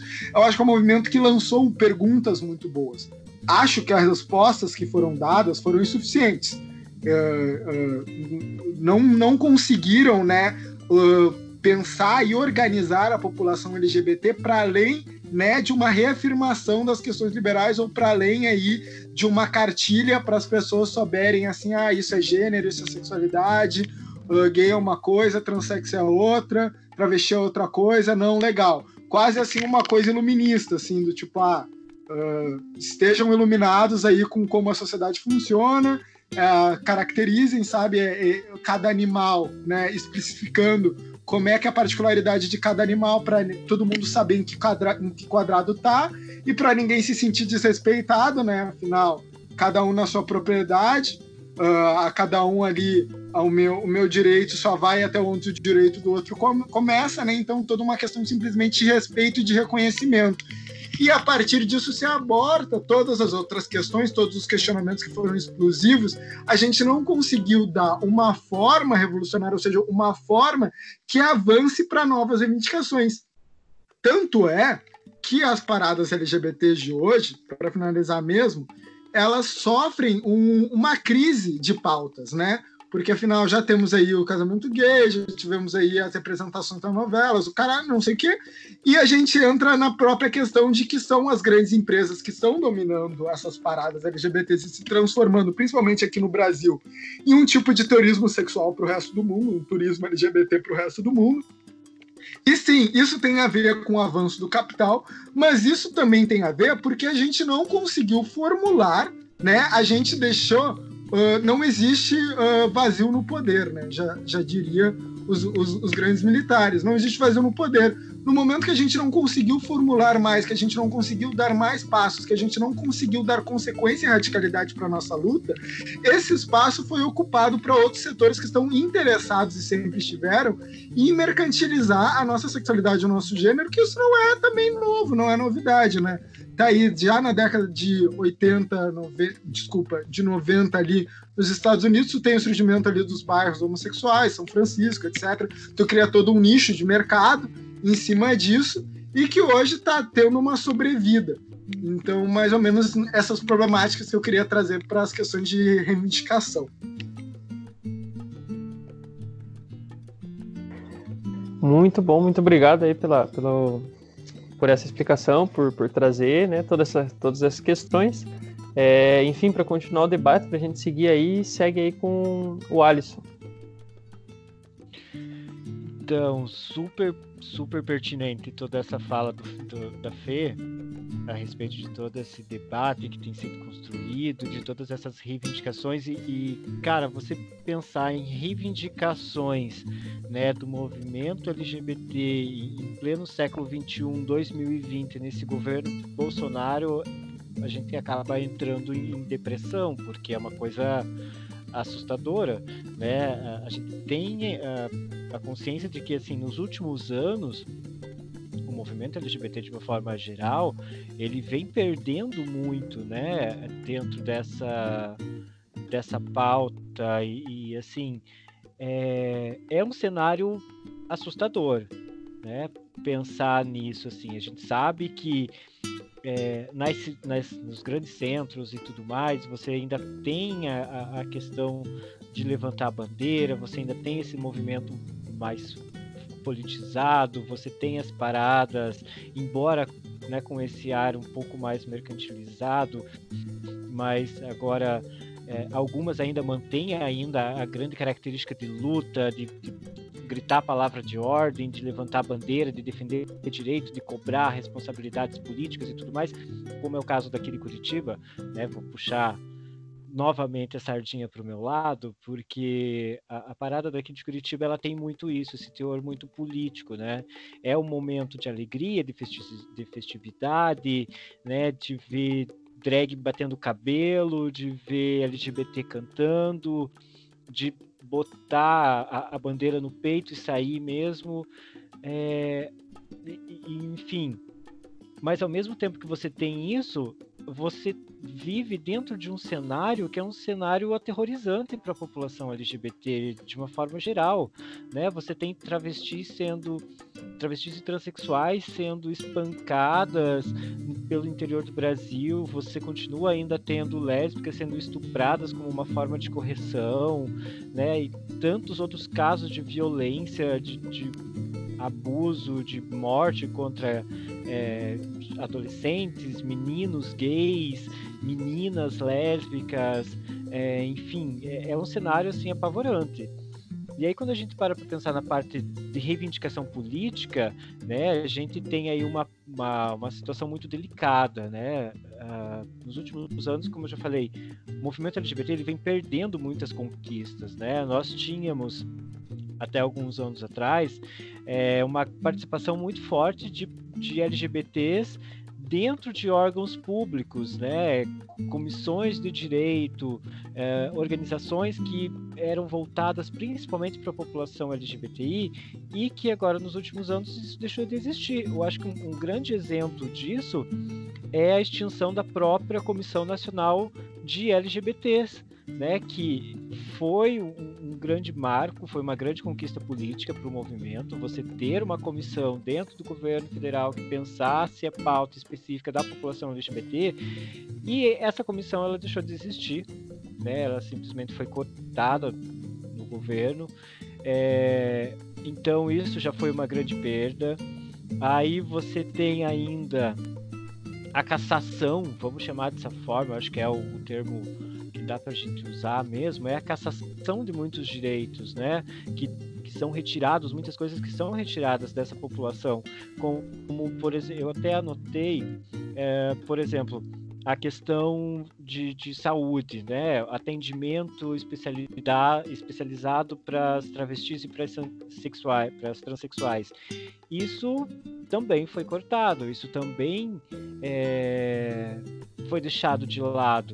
O próprio o atendimento né, para as pessoas portadoras de HIV/AIDS no Brasil, que é um, número muito grande ainda de, de, de, pessoas contaminadas e tudo que recebiam atendimento pelo SUS, a população LGBT ou diferente de LGBT, mas a, a população portadora de HIV, ela teve uma, uma derrota muito grande nesse último governo, que é assim perder o direito sobre determinadas é, questões relacionadas ao seu tratamento. Então, você vê o descaso é, com essa população, você vê o descaso do governo com essas pessoas. Assim, é, eu participei alguns anos atrás, mais ativamente, também um pouco mais dentro da parte da saúde, é, frequentando e participando de encontros e congressos nacionais de, de pessoas vivendo e convivendo com HIV.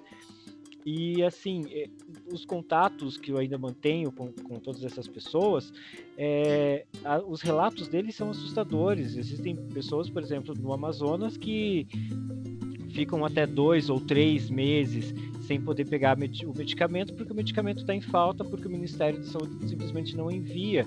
E, e assim, para uma pessoa que depende desse remédio todos os dias, ficar três meses pode colocar o tratamento de anos em risco. Então, assim, é, toda essa pauta, né, toda essa grande luta da população LGBT em determinados determinados setores, vamos chamar assim, determinados pontos, ela acaba abraçando muito mais do que simplesmente essas siglas, as pessoas dessas siglas, né? Ela acaba abraçando também outros grupos que acabam é, também de certa forma dialogando aí com essa com toda essa situação, né? É, é um momento muito tenso, é um momento muito delicado, é um momento muito complicado. A gente tem toda essa questão da pandemia acontecendo ao mesmo tempo, mas assim, é, o que a gente tem que pensar é que ainda existem muitas coisas, ainda existem muitos direitos a serem conquistados. O direito, a, por exemplo, ao próprio a, próprio, o próprio, a própria união civil, né? Que atualmente você tem o casamento civil que você pode fazer, a união estável, né? Mas o casamento civil, atualmente o casal, o casal LGBT ele não tem esse direito. Isso só é alcançado a partir de uma determinação do próprio STF, então, assim, isso está muito além daquilo de uma sociedade que a gente espera, né? Esse reconhecimento é, que a gente precisa, que a gente busca. Eu acho que a grande pauta desse movimento na atualidade, além de, de todos os outros centenas de problemas que a gente enfrenta, é a necessidade de, haver uma lei que seja realmente é, forte, que, que tenha uma, uma defesa grande, principalmente setores públicos, setores privados, da população de uma forma geral, mas uma lei anti é, os crimes, ou melhor, é, é uma lei anti os crimes contra LG, de LGBTfobia. Então, assim, são uma lei que realmente puna esses agressores, uma lei que realmente defenda essa população, né? É, tão massacrada, né? Quando a gente para para pensar em todos os casos de violência, é um verdadeiro massacre, né? Que vem acontecendo com a população LGBT. E eu acho que essa é a grande pauta, é, é a luta contra a LGBTfobia, seja por lei, seja por adesão é, de, de, movimentos sociais, seja pela população se conscientizar que não são pessoas diferentes, que são pessoas que estão morrendo ali, que têm uma história, que têm uma uma perspectiva de vida e que muitas vezes isso acaba simplesmente por, por ter uma orientação sexual, por ter uma identidade de gênero diferente. Então isso é o, grande problema. E aí o que a gente poderia fazer, né, por tudo isso? Eu acho que é, com, como conquistar tudo isso, né? Eu acho que jamais deixar de lutar, né? Jamais deixar de acreditar que essas coisas podem acontecer. Eu acho que é levantar a bandeira mesmo, é empenhar a bandeira, é, é acreditar nisso, é lutar por isso, é tentar mostrar que, olha, é, estamos, né? Eu, enquanto gay, é, é, eu bato muito nessa tecla, assim, até mesmo em sala de aula, é, que assim, nós enquanto gays temos uma uma história um pouquinho diferenciada, temos um, uma situação um pouco mais específica, né? E quando esses poucos direitos que nós temos são retirados, isso mexe muito mais, né? Com, com, com o nosso psicológico, mexe com o emocional e tudo mais. E aí, o que a gente precisa fazer para mudar tudo isso, para tentar reverter toda essa situação, eu acho que é uma conscientização é, é, de toda a população, não só da população LGBTI, mas da população de forma geral. É, tentar unificar todas essas categorias, essas é, é, esses grupos dentro da sociedade em prol dessa pauta que, que realmente é uma pauta muito muito significativa, muito muito forte e que infelizmente é tratada com com grande descaso nesse governo, né, infeliz para não falar um outro termo, mas assim a gente continua, né? É como eu brinco com os meus alunos, é, você assumir gay, você se assumir gay é uma coragem muito grande, né? Você bater de frente com várias posturas, com vários conceitos e preconceitos existentes na sociedade. É, é você matar um leão por dia cada vez que você acorda. E aí, quando você soma outras características, né, outros estigmas dentro da sociedade, a situação piora ainda mais, né? É, gays, negros, eh, transexuais, enfim, a gente e, e, quando isso vai se somando, isso vai priorizando, eh, vai, vai se complicando ainda mais, né? É, mas enfim, eu acho que é difícil a gente ainda pensar positivamente, mas eu acho que no fundo a gente precisa manter essa esperança de ver uma sociedade mais igualitária, né, diferente da da sua orientação, da sua identidade, do seu credo, da sua uh, condição social, enfim, né? Eu acho que a gente está tá aí na luta aí eternamente estaremos na luta, né? Essa luta que já começou décadas e décadas atrás, eu acho que ela permanece e eu acredito que ainda vai chegar um momento em que nós vamos sentar e, falar assim, olha, conseguimos, conseguimos, acabamos com, com a LGBTfobia, encerramos, estamos mais é, protegidos de certa forma, né? É, enfim, é, é, uma situação complicada. É, mas é claro, não dá para a gente desmerecer tudo que já foi ganhado, né? Tudo que já foi conquistado pelo movimento, tudo que foi debatido e foi adquirido, né? Ah, como eu já falei, a questão do casamento, da, da união estável, a questão do direito à adoção, né? Que são que eram pautas que já vêm de anos e anos e que foram conquistadas aí com muita luta. Então, eu acho que esses exemplos, né, a questão da adoção, a questão da, da união estável e de outras coisas também, é, são frutos de, de muita luta, de muita de, de muita batalha vencida, mas também são maravilhosos exemplos de que, assim, olha, foram conquistados, então eu acho que isso ainda não é suficiente. Então, assim, essas coisas são um, um grande pontapé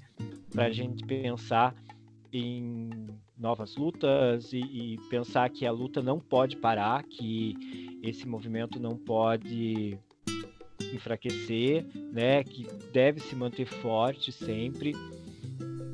E, enfim, eu acho que é isso. É difícil a gente falar, né? É difícil pensar, é, porque a cada dia nesse novo governo, no atual governo, assim, a gente tem uma decepção a mais, um, um, um baque a mais, então, é, mas sigamos fortes que eu ainda tenho, eu acredito que as futuras gerações ainda vão vão vão ver que, que vão ver todas essas pautas, todas essas questões aí sendo resolvidas. Acho que é. Beleza, beleza. Obrigadão aí pela, pelas colocações. Acho que é, é importante manter esse horizonte né, de esperança aí para que a gente possa ir né, unificando as nossas lutas e transformar essa sociedade aí. É, enfim.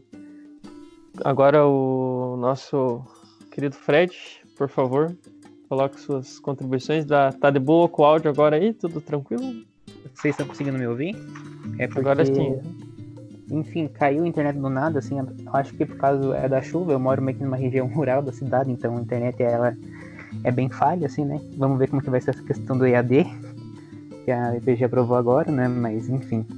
É, peço desculpas, né, para os camaradas que eu, que eu caiu ali bem no meio da minha fala, mas enfim, depois, né, eu, eu e o Luiz a gente conversa para arrumar essa questão ali no áudio final.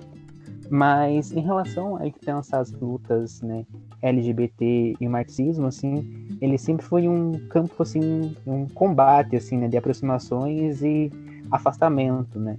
É, em, nunca foi algo assim muito é, amigável essa relação em, por algum tempo, mas é interessante pensar que, por exemplo, todas as lutas, né, LGBT e as conquistas de direitos, etc., elas sempre aconteceram sempre por um viés mais à esquerda, né, for pensar que foram justamente os movimentos mais à esquerda que aceitaram a pauta e batalharam por ela.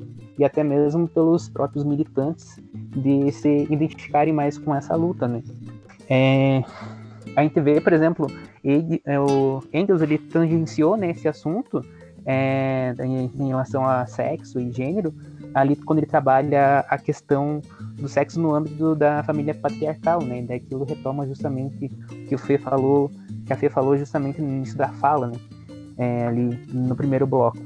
Daí, é tipo, interessante notar, por exemplo, de como ele retoma que o, né, a social-democracia alemã ela foi essencial para pensar alguns pontos e até mesmo para colocar cheque, por exemplo, o parágrafo 175 do Código Penal alemão, né? Que foi meio que ali na República de Weimar, esse código ele foi é, esquecidos, digamos assim, e não posto em prática, para justamente pensar, é, conseguir avançar, e era justamente nesse Código Penal ele colocava a homossexualidade e, né, e, e tudo que se entendia como homossexualidade naquela época como algo criminoso e que seria, mereceria punição. E, inclusive, esse vai ser o artigo utilizado para mandarem homossexuais, travestis, bissexuais para os campos de concentração, né, quando tem o, ascensão do nazifascismo e, e a questão dos, da Segunda Guerra Mundial, etc. É, e aí eu estou me baseando muito nessas falas em relação, por exemplo, é, a questão é, ali com o dossiê da Boitempo, que eles lançaram sobre lutas LGBT e marxismo, né? E ali, assim, e esse dossiê é bem interessante porque ele vai trazendo várias considerações para a gente pensar justamente essa questão do movimento, né? Então, por exemplo, a gente tem, por exemplo, na Revolução Russa, né, é, com os bolcheviques, quando eles editaram o Código Penal Soviético, em 22, em, em 22 né, 1922, ah, foi descriminalizado o sexo consentido entre é, homens adultos. Então é interessante notar, por exemplo, que essas lutas elas sempre tenderam muito mais à esquerda, né? É... a gente tem, por exemplo, o Matashini Society, que ele era um, foi um, é um órgão, né, uma sociedade criada para discutir justamente essas questões de gênero e sexualidade. E ele era a atuação do militante do Partido Comunista, né, o Harry Way.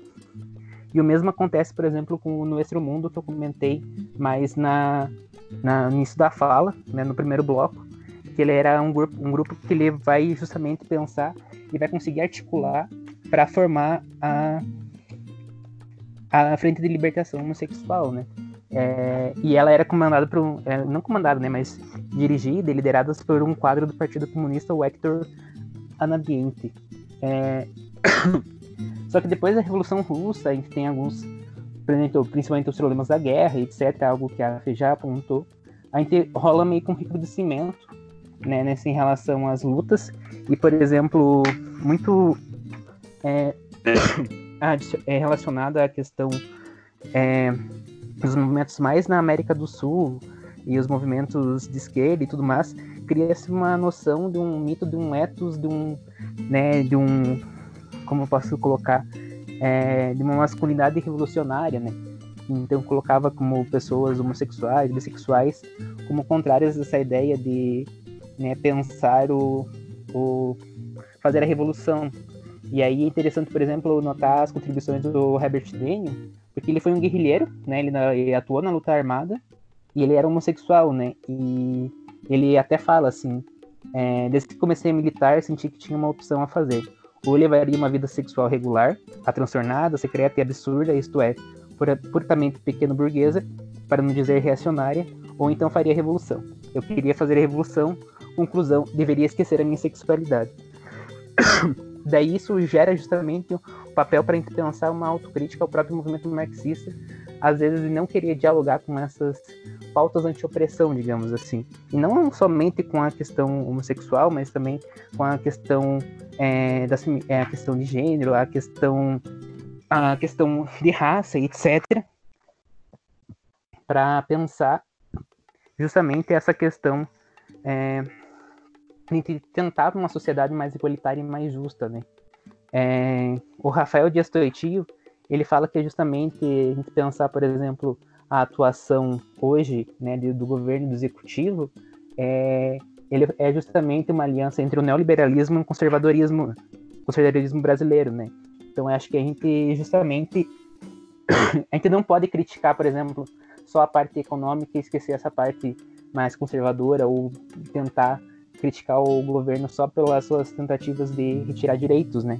Eu acho que a gente tem que ter um, é, uma visão de justamente analisar é, o todo dessa questão. E acho que seria, por exemplo, muito interessante notar, por exemplo, que a luta pelos direitos elas não podem ser o nosso fim, né, o nosso destino, porque algo que a Angela Davis ela ela fez uma fala de um que era do na abertura para. Deixa eu ver aqui.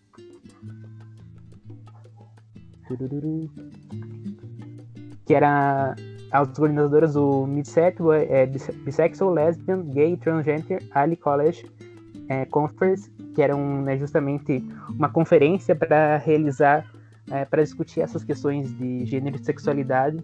Ela coloca, por exemplo, nessa fala assim, que, por exemplo, a questão de instituição do casamento, né? Casamento é uma instituição justamente burguesa, né? E além de, ser, além de ser burguesa, ela é homofóbica e ela é racista.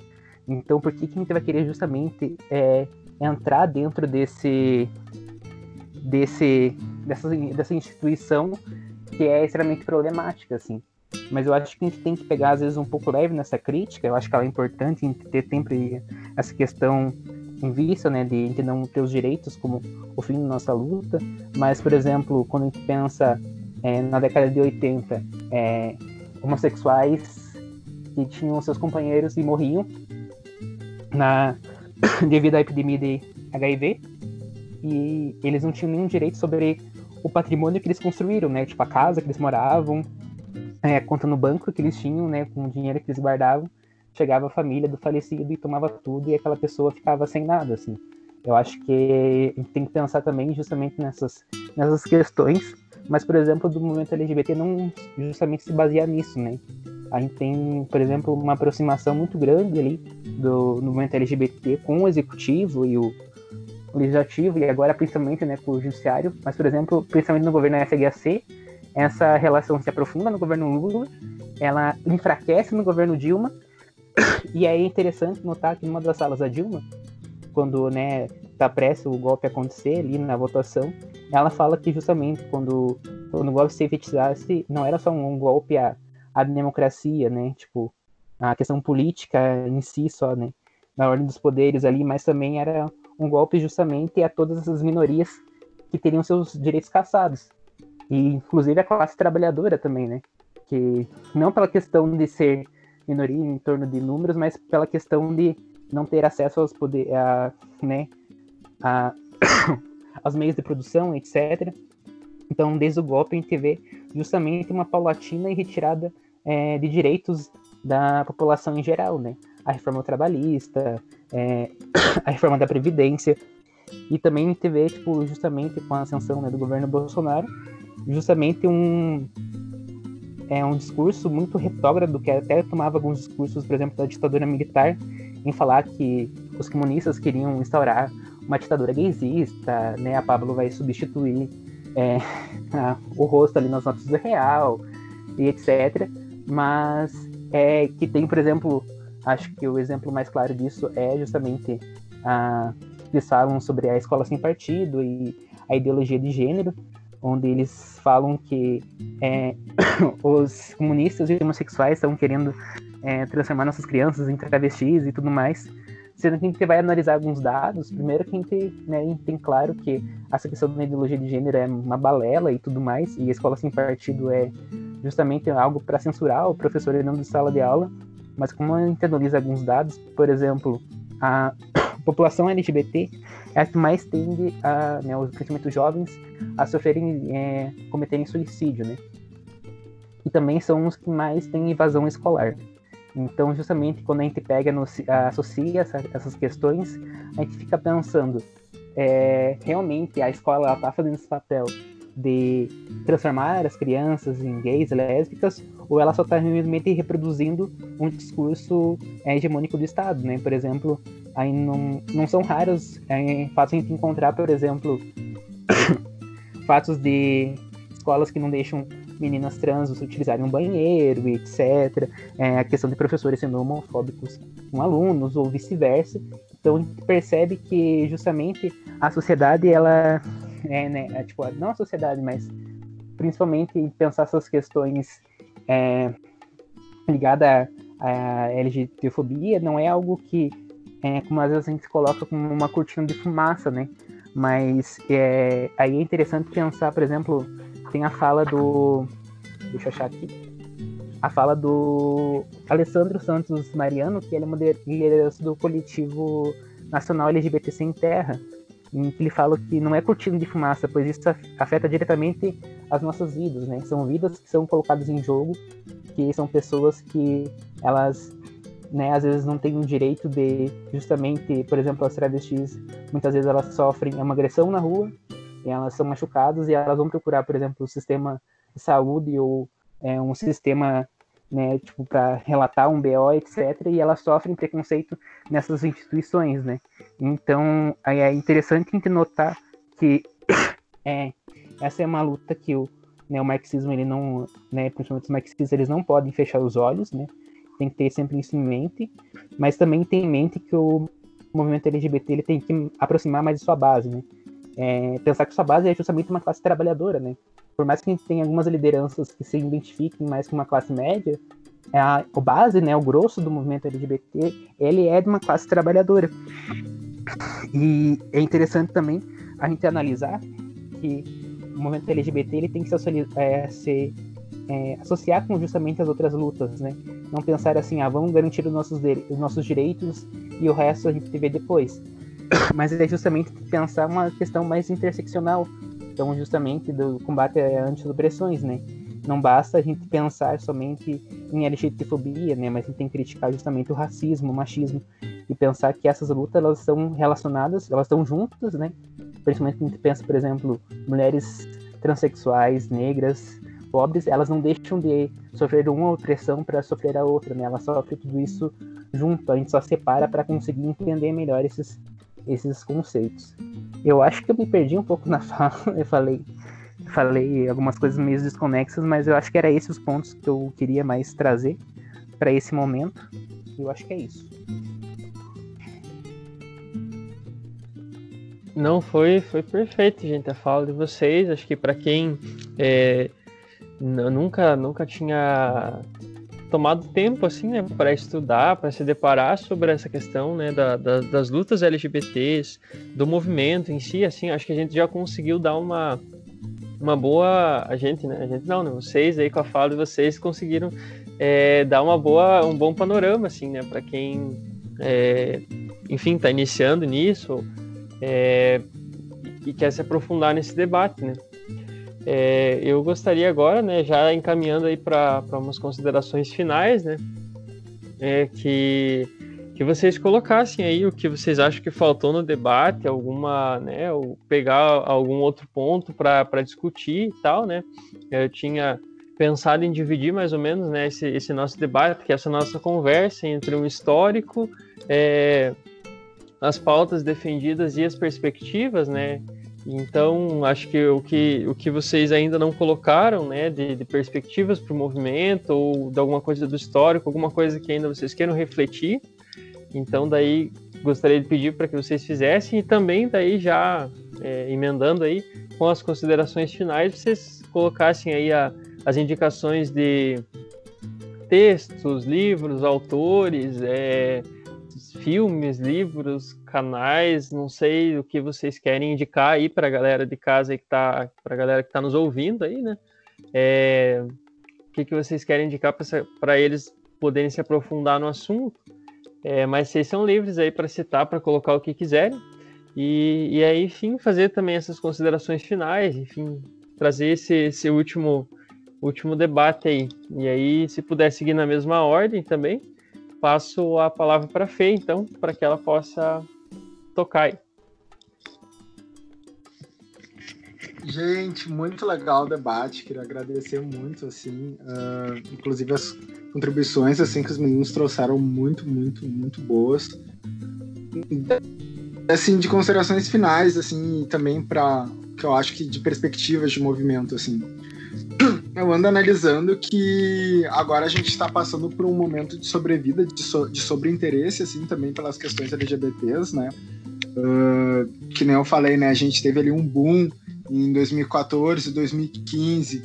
Depois a gente passou por uma fase muito mais de, de calmaria, não que o debate tenha uh, acabado, né? Mas passou por uma, uma fase de calmaria, não estava mais sendo o grande debate, nem com grandes polêmicas, mas eu vejo que agora a gente consegue estar tá vendo assim uma retomada de fôlego, uma retomada de ânimos e de, de pensar perspectivas e problemáticas. Então, falando antes, esqueci quem falou, mas disso assim, de que a, pra gente conseguir ter um movimento LGBT forte, a gente não precisa, a gente não deve apenas pensar só em nós, mas sim como que a gente vai articular nossa pauta com todos os movimentos, sabe? Justamente aí na própria tradição do Lampião de Esquina, que foi trazida até pelo Alisson, não foi?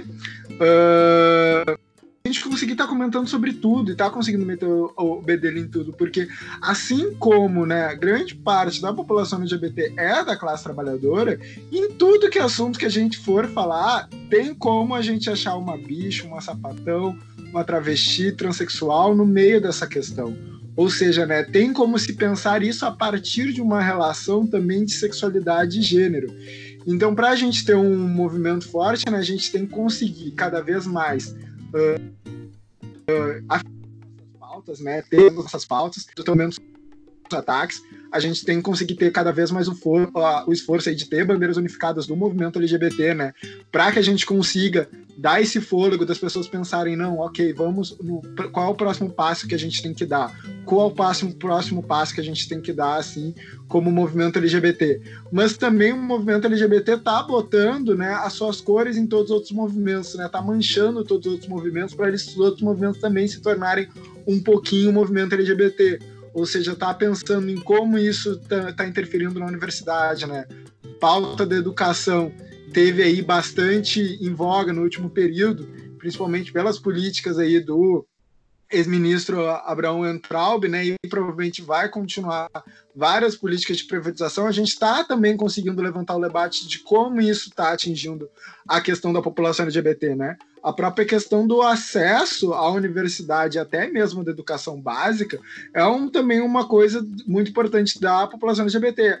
As travestis e transexuais, principalmente, são pessoas que geralmente acabam né, saindo da escola, não conseguem nem terminar o ensino médio completamente, que quem dirá entrar na faculdade. A gente está falando de acesso, a gente também tem que estar tá falando dessa, dessas pessoas. Eu, por exemplo, sou uma pessoa que tive que abandonar o ensino médio, chamam de bullying, né? Mas na verdade é uma LGBTfobia institucionalizada e que sofri na escola, né? Tive meus braços quebrados, etc. Tive que terminar o ensino médio através do Enem, na época que ainda podia. Atualmente, né, se não me engano, foi o governo Temer que encerrou essa lei de conclusão do ensino médio pelo Enem. Então a gente está vendo, né, de como todas essas outras pautas também são um pouco de pauta de movimento LGBT. E também de perspectiva gente conseguir estar tá se organizando, né? A própria questão da auto-organização do movimento, a auto-organização das pessoas LGBTs, sejam em partidos políticos, sejam em movimentos, ou sejam né, movimentos LGBTs próprios, é muito importante, porque somente organizados e organizadas que a gente consegue dar passos adiante, né? Então, outro problema muito grave que a gente anda tendo, né, é a própria questão da militância, chamo de militância performática, né, a, própria, a gente uh, solta muito opiniões nas redes, etc, uh, né, se, se faz a lacração, bota aquilo, isso e aquilo, né, achando que está causando na própria bolha do Instagram, e óbvio, isso é importante, é um trabalho, né, que a gente faz com as pessoas próximas a nós, a gente está conseguindo incentivar o debate, mas principalmente a gente está conseguindo pensar, né? Como é que a gente vai conseguir estar tá organizando, agora nesse período não da quarentena, né? Mas como que a gente está organizando as pessoas LGBT para estarem inseridas nas outras lutas, criando espaços aí seguros para estarem lutando, travando seus diálogos. E daí, para finalizar nesse sentido, é a questão da, do questionamento. Eu acho que uma outra coisa que a gente tem que ter como perspectiva como movimento LGBT para o próximo período é a gente bater bastante forte na questão de questionar tudo. Acho que a gente levou um tapão na cara ali em 2015, 2016. Houve uma grande deslegitimação do movimento LGBT, até por parte do, do movimento de esquerda, né? Por ah, uh, considerar muito pós-moderno, etc.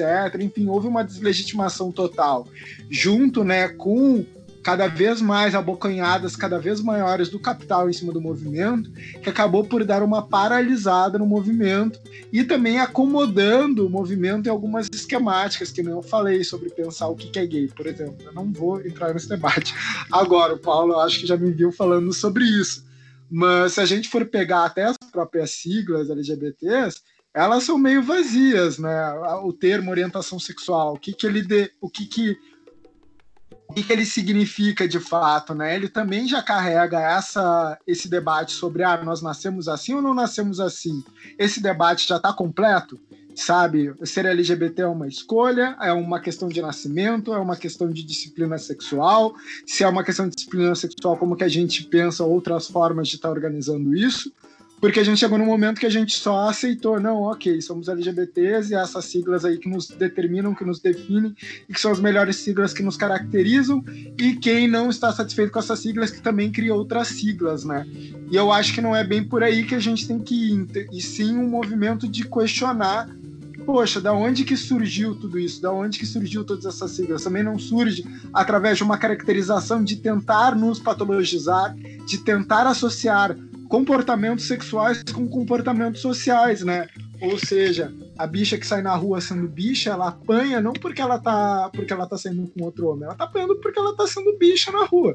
E isso a gente não tá falando nada de sexo, a gente não tá falando nada de atração, a gente não tá falando de ah, ser gay é um homem que gosta de homem. Mas mesmo quando a bicha apanha na rua e não tá aparentando que gosta de outro homem, ela tá apanhando ali também. Então, a gente vê que a realidade é muito mais complexa do que uma série de esquemáticas de pintinho com vagina, pintinho, pintinho, ou vai, vagina, vagina, enfim é uma própria questão que determina também relações sexuais, mas também relações sociais, né? Ou seja, a própria forma que a gente se relaciona. A, o relacionamento hétero, por exemplo, costuma-se dizer, ah, o hétero é o homem que gosta de mulher. Mas e aí, se o hétero diz, ah, eu só curto dar o cu pra minha mina? E nem falo, tipo, uma mina travesti que tem pinto, por exemplo. Falo uma mina cis mesmo, que não tem no próprio pensamento do que, que é um casal heterossexual, do que, que é heteronormatividade, já entra imbuído a ideia de que o homem é somente o ativo e a mulher é somente o ser passivo da relação. Então a gente está vendo que não é simplesmente uma questão de homem que gosta de mulher, mas especialmente, principalmente, como que um homem gosta de uma mulher. E aí que a gente entra de fato onde que a, acredito que nós temos que ser mais questionadores e questionadoras da sexualidade porque a, sexualidade, para mim, ela, ela diz muito pouco sobre quem gosta de quem, de quem sente atração por quem. Isso, para mim, fala pouquíssimo. A sexualidade, para mim, ela fala principalmente de como tu gosta dessa pessoa, de que forma tu sente atração por essa pessoa, como essa atração se expressa e que tipos de papéis de gênero, sexualidades, expectativas são postas dentro dessa relação sexual.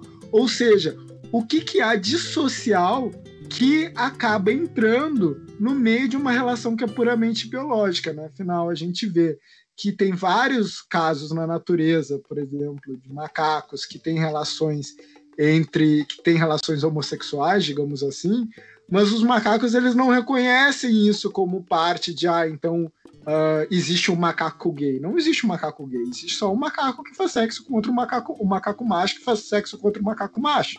Isso não tem uma significação social.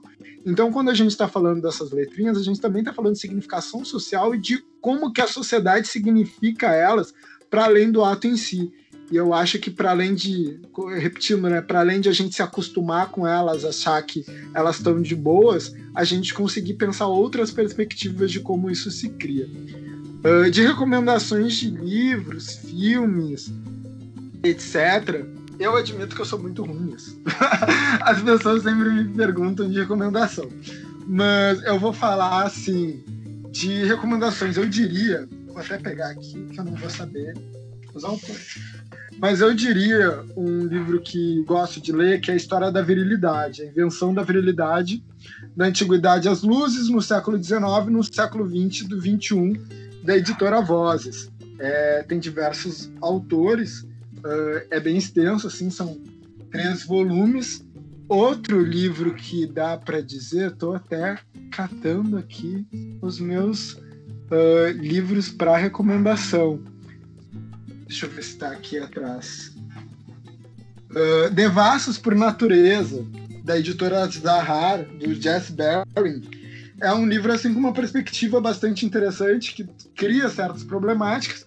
No geral, não é um pensador marxista, é um pensador até liberal, para dizer a verdade, mas ele consegue dar uma problematizada de forma histórica na, na própria questão da sexualidade e gênero. Então tá aí um livro interessante. E de filmes no geral, ah, não vou saber falar. Diria aí que o documentário que tem no Netflix sobre a Marsha P. Johnson é muito bom. Trata um pouco ali da questão do, do Stonewall. O filme hollywoodiano de Stonewall eu não recomendo, ele é um filme bastante ruim. É um filme, assim, bem uh, embranquecido, né? Trata bastante da, da questão LGBT a partir de uma perspectiva gay branca, assim, então não considero um filme bom. Mas no geral é isso, assim, já direito Tebelu, busquem conhecimento e vamos organizar as bichas gays, as bias, sapatão, as trans, as travesti, para fazer a revolução. É isso, concluo. Perfeito, camarada, perfeito. É, o Alisson, ele não está aqui no momento, acho que deve ter tido algum problema na conexão. Então, é, ele voltou no momento em que eu falei dele. É, aí. Então, é, se puder fazer a, as suas considerações finais, Alisson, é, e trazer aí, a, enfim, algum outro debate que tenha ficado, que você queira trazer, as suas indicações, é, pode, pode ficar à vontade. Manda ver aí. Beleza, obrigado, Paulo. Gente, nossa, caiu e voltou a internet aqui. Foi um negócio assim, eu correndo desligar modem, reiniciando, enfim, tecnologias, né? Ah, eu acho que de considerações finais, o que dá pra gente pensar é que assim, é, eu acho que repetindo um pouco daquilo que eu já tinha falado já hoje, é que eu acho que a luta continua, né? A, a, a nossa luta LGBT, a nossa luta de movimento social, de, de buscar uma, uma igualdade, ela é, é, é, diária, né? Ela acontece a todo momento, ela não para, ela não, não, não cessa. E é isso, acho que a gente só vai conseguir chegar a um resultado, a um denominador comum, quando houver de fato uma, uma conscientização, não só dessa população aí, mas de todas as outras.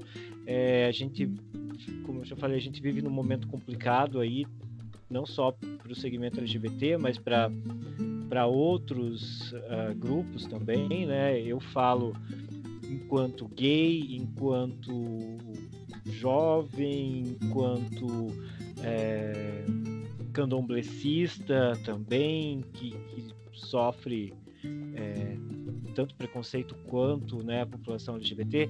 Então, assim, eu acho que é um momento de luta, sempre é um, é um momento de erguer bandeiras, eu acho que é um momento da gente dar as mãos realmente e não soltar de, de maneira alguma, é, porque ainda existe muita coisa para ser feita. Eu acho que ainda tem muita coisa para ser falada e tudo mais, sabe? É, eu acho que a gente só vai conseguir quando realmente houver uma, uma união aí de, de, de, todos as, de todos esses grupos.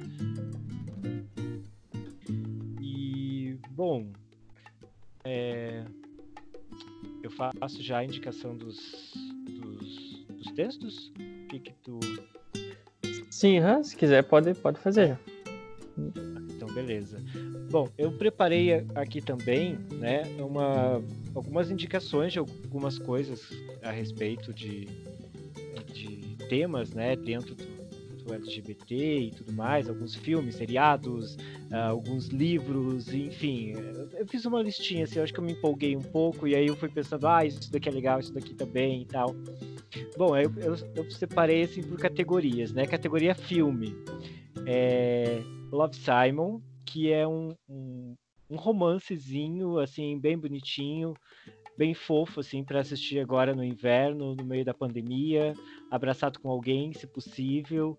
É um romancezinho bem gostoso de assistir e que vai falar aí a respeito de descoberta de sexualidade, que eu acho que é bacana, né? É, que é legal pensar e, perceber isso, né? Que muitas vezes uh, os gays eles acabam passando por isso, né? Essa fase da descoberta é um, pouco chata, assim, um pouco complicada, enfim. E o Love Simon é um filme muito bonitinho que trata a respeito disso. Uma outra indicação de filme também é o Out into Dark. É, em português, ele foi traduzido como Além da Fronteira. É um filme de 2012. E ele é um romance gay que se trata na região da Palestina. Então, é, um dos, dos protagonistas é israelita e o outro é palestino, e aí você tem esse conflito político regional nessa região que a gente sabe que é uma das regiões mais conflituosas e mais problemáticas assim né é, do, da, da, Europa e do Oriente Próximo também e é um filme muito bacana eu acho um dos filmes mais empolgantes assim para assistir e pensar questões além da homossexualidade, você também tem questões políticas, você tem questões culturais, você tem questões territoriais né, que acabam influenciando no, no, no, se assumir e no se aceitar enquanto pessoa homossexual ou pessoa LGBTQ também, tá? É, terceiro filme, Poucas Cinzas, que é um filme de 2010, que é um filme maravilhoso, é, que vai tratar da relação que existiu entre Salvador Dali e Garcia Lorca, é, antes da Guerra Civil Espanhola. É um filme lindo, muito bem feito, muito, muito sensível. É uma indicação também, uma ótima indicação aí para uma para assistir acompanhado, de preferência, tá? E aí, dois brasileiros, né? Hoje eu quero voltar sozinho, que é lindo, é fofo, é... enfim, ganhou alguns prêmios, né? Fora do Brasil também, e é um filme muito, muito gostoso de ver. E o Corpo Elétrico, que vai. Corpo Elétrico, que ele já é mais recente, ele é de 2017 2017, 2018, uma coisa assim, e ele já vai aí para uma outra linha, né? Que ele vai mostrar, por exemplo, o gay de periferia, né? É uma outra realidade, porque quando você vai falar de cinema, você vai falar de, de, cultura, geralmente vai falar da cultura do centro e tudo mais. E o corpo elétrico ele vai um pouco para para essa questão mais periférica e é uma, uma cultura muito legal, é um filme muito bonito, muito bem produzido também. E uh, seriados, eu anotei três aqui que eu, que eu sou apaixonado pelos três, assim, que, que acho que vale a pena cada segundo do, do, desses capítulos. É, o Sex Education, que é, assim, de longe, de uma das melhores séries a respeito de sexualidade que já foi lançada nos últimos anos. Né? É uma série inglesa, é, indo agora para a terceira temporada ela se trata no ambiente escolar e aí você tem uma série de personagens ligados à sexualidade, descobrindo sexualidades e tudo mais. E aí você tem toda essa diversidade de temas, desde homossexualidade, é, aborto e, enfim, relações familiares. É uma série assim com muito conteúdo para muito debate e eu acho isso sensacional. A segunda indicação é da série Pose, que está agora na segunda temporada. É... Pose e Sex Education tem na Netflix, o que é melhor ainda. E Pose, cara, é sensacional. É sensacional, porque quando a gente sempre vê falando a respeito né, de, de temas ligados a gays e tá, tá, tá, é geralmente algo meio ou um pouco romanceado, ou aquela coisa mais poética, mais bonitinha, e papapá. E aí a questão do pose é linda, porque ela se passa na década de 80, então você vai ter é, em Nova York da década de 80, né? E aí você vai ter, junto com a série, todo esse debate, toda essa, essa construção, essa tudo, tudo aquilo que se falava a respeito do HIV na época também, da AIDS, e ao mesmo tempo é uma série que vai juntar personagens trans, personagens travestis, gays, e tudo isso numa região que é tida meio como que marginalizada dentro de Nova York, né? E isso eu acho que faz um grande, um super diferencial ali na, na, na série. E é linda, é linda, assim, a história é muito emocionante. E uma das melhores séries, assim, que essa é, é da HBO, chamada Looking, que eu gosto, eu particularmente gosto dela porque eu me vejo em muitos personagens ali, em várias situações da série, são situações que se assemelham a coisas da minha vida, então essa série tem coisinha mais especial assim para mim. E ela já é mais atual, ela se passa em São Francisco, é, e é uma série muito, muito, muito bacana. Eu acho que dá para também traz alguns temas aí, como por exemplo, uh, relacionamento homoafetivo, relacionamento aberto, também traz a questão do relacionamento soro-discordante, né, onde você tem uma pessoa que é soro-positivo e a outra não. É, eu acho que isso é um debate também muito bacana hoje em dia. E Looking são três temporadas e tem o filme que finaliza tudo, que é sensacional, muito bacana. Uh, pensei em alguns livros aqui. Um livro que eu estou lendo agora, até por causa do mestrado, que é a História do Movimento LGBT do Brasil, do James Green, do Renan Quinalha e de alguns outros autores, que é fantástico. Ele vai fazer um panorama de toda essa construção do movimento homossexual no Brasil, desde a sua formação ainda lá na década de 70, a sua construção, passando pelo por toda é, essa essa pausa, vamos chamar assim, né, no período da da ascensão do HIV e aí depois como esse movimento volta à cena e né, e como que ele está se encaminhando. Então, assim, é um debate, é um livro que consegue juntar o debate histórico com o debate atual e eu acho que é sensacional, assim, a leitura é super válida. E são artigos curtos, são artigos bons, gostosos, fáceis de ler e que vale muito a pena. E se alguém quiser uma leitura que não seja tão acadêmica, né, como História do Movimento, aí eu vou indicar um filme super clássico, desculpe, um filme não, né? É um livro super clássico na literatura gay do Brasil, que é O Terceiro Travesseiro, do Nelson Luiz de Carvalho, de 1998. E é um, um, um acho que foi o primeiro livro, o primeiro romance gay que eu li na minha vida.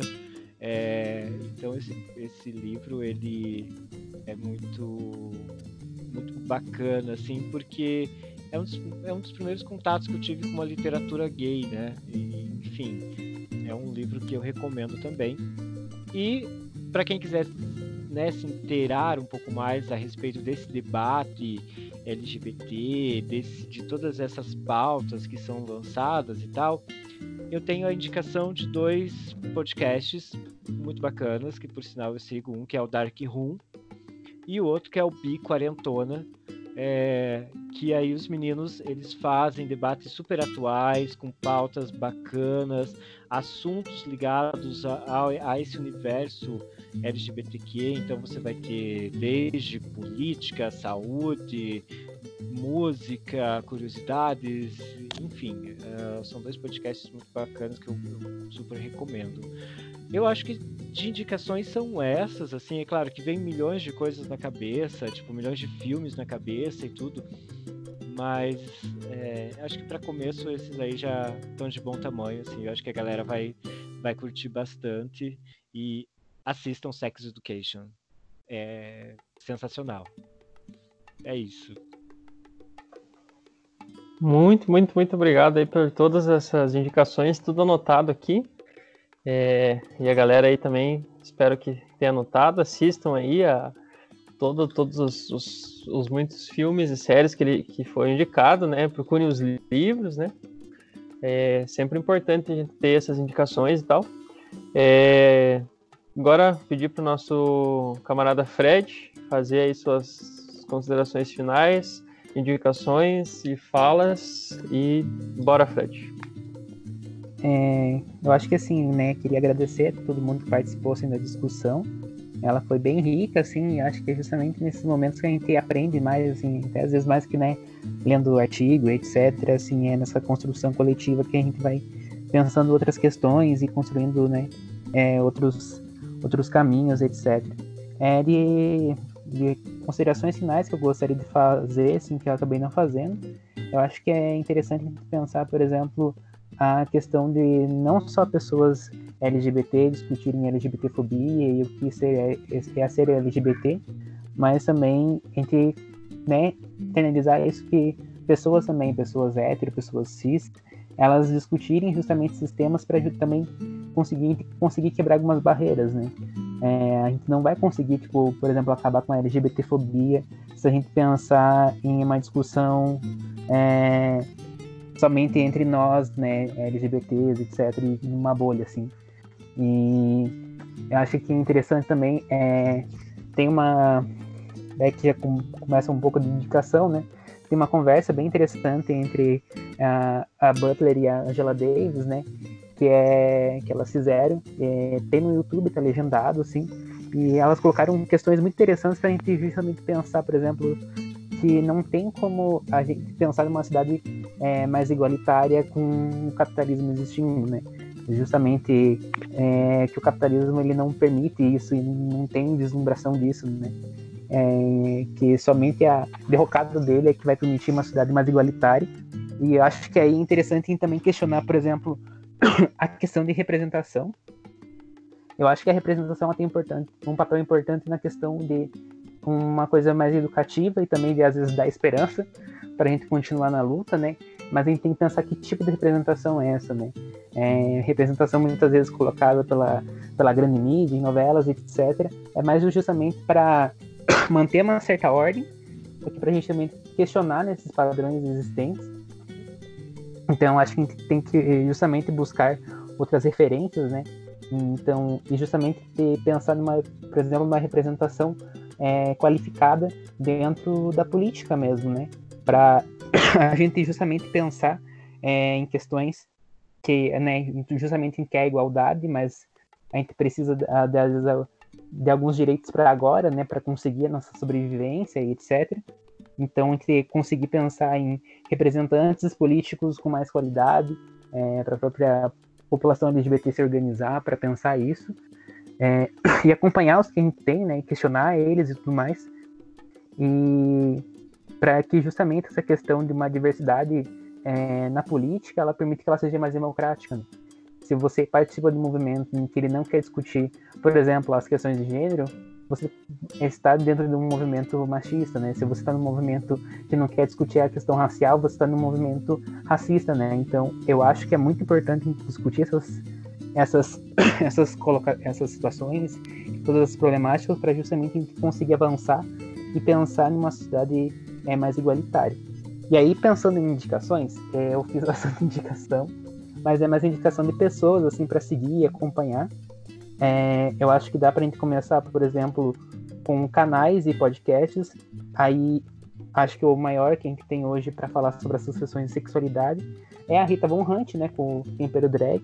Ela propõe sérias é, questões envolvendo justamente é, a, a questão de sexualidade, gênero e marxismo, mas ela não se atém a só isso, né? Ela pensa em outros movimentos. É, na verdade é o Guilherme, né? Que, é a persona, a persona dela, a personagem dele é a Rita. Aí associado tem o podcast Hora Queer e o Doutora Drag, que é um canal do YouTube da Dimitra Vulcano, é, que é muito interessante, que ela coloca justamente essas questões. Aí de canais no YouTube ainda tem o canal da Laura Sabino, que ela é uma militante é, comunista e bissexual, que ela põe inúmeras questões, então justamente é, ela tem até um vídeo para pensar, por exemplo, ah, como que é ser LGBT em Cuba, e é tipo, um vídeo muito bom para pensar, é, para criar aqueles mitos que o grande capital coloca sobre Cuba e etc, e países é, né, mais governos à esquerda. Aí tem o Rojo Soares, que ele tem o dialético, ele coloca também essa questão muito relacionada a, como posso dizer, as questões também de gênero, sexualidade, mas ele também pensa outros, outros temas, como educação e tudo mais. E aí, para pensar em alguns autores, as parcerias entre o, o James Green e Renan Nalias, elas são bem interessantes, né? Então tem o Ditador e Homossexualidades, que é bem interessante. É o Para Além do Carnaval, que ele pensa um, um né, movimento é, homossexual na época e tudo mais. É bem interessante. É... tem a tese do Rafael Dias Toitio, que ele analisa principalmente a ligação do movimento LGBT e, e a influência do neoliberalismo e tudo mais. É bem interessante também. E vou citar mais algumas pessoas, por exemplo, a Thalia Petroni, a Erika Malunguinho e o, e o David Miranda, eles são políticos, né? Deputados, então é, é, legal a gente analisar justamente é, como eles estão atuando, eles são representações LGBT, então é importantes nessa luta. É, é para pensar também, queria que o pessoal conhecesse mais o Herbert Daniel, porque ele é um, né, ele foi um sociólogo assim mega importante, tanto para pensar a questão não só de soropositividade, mas também a questão LGBT. Ele colocou inúmeros problemas que a gente vê hoje em discussão. Então é bem interessante seguir ele.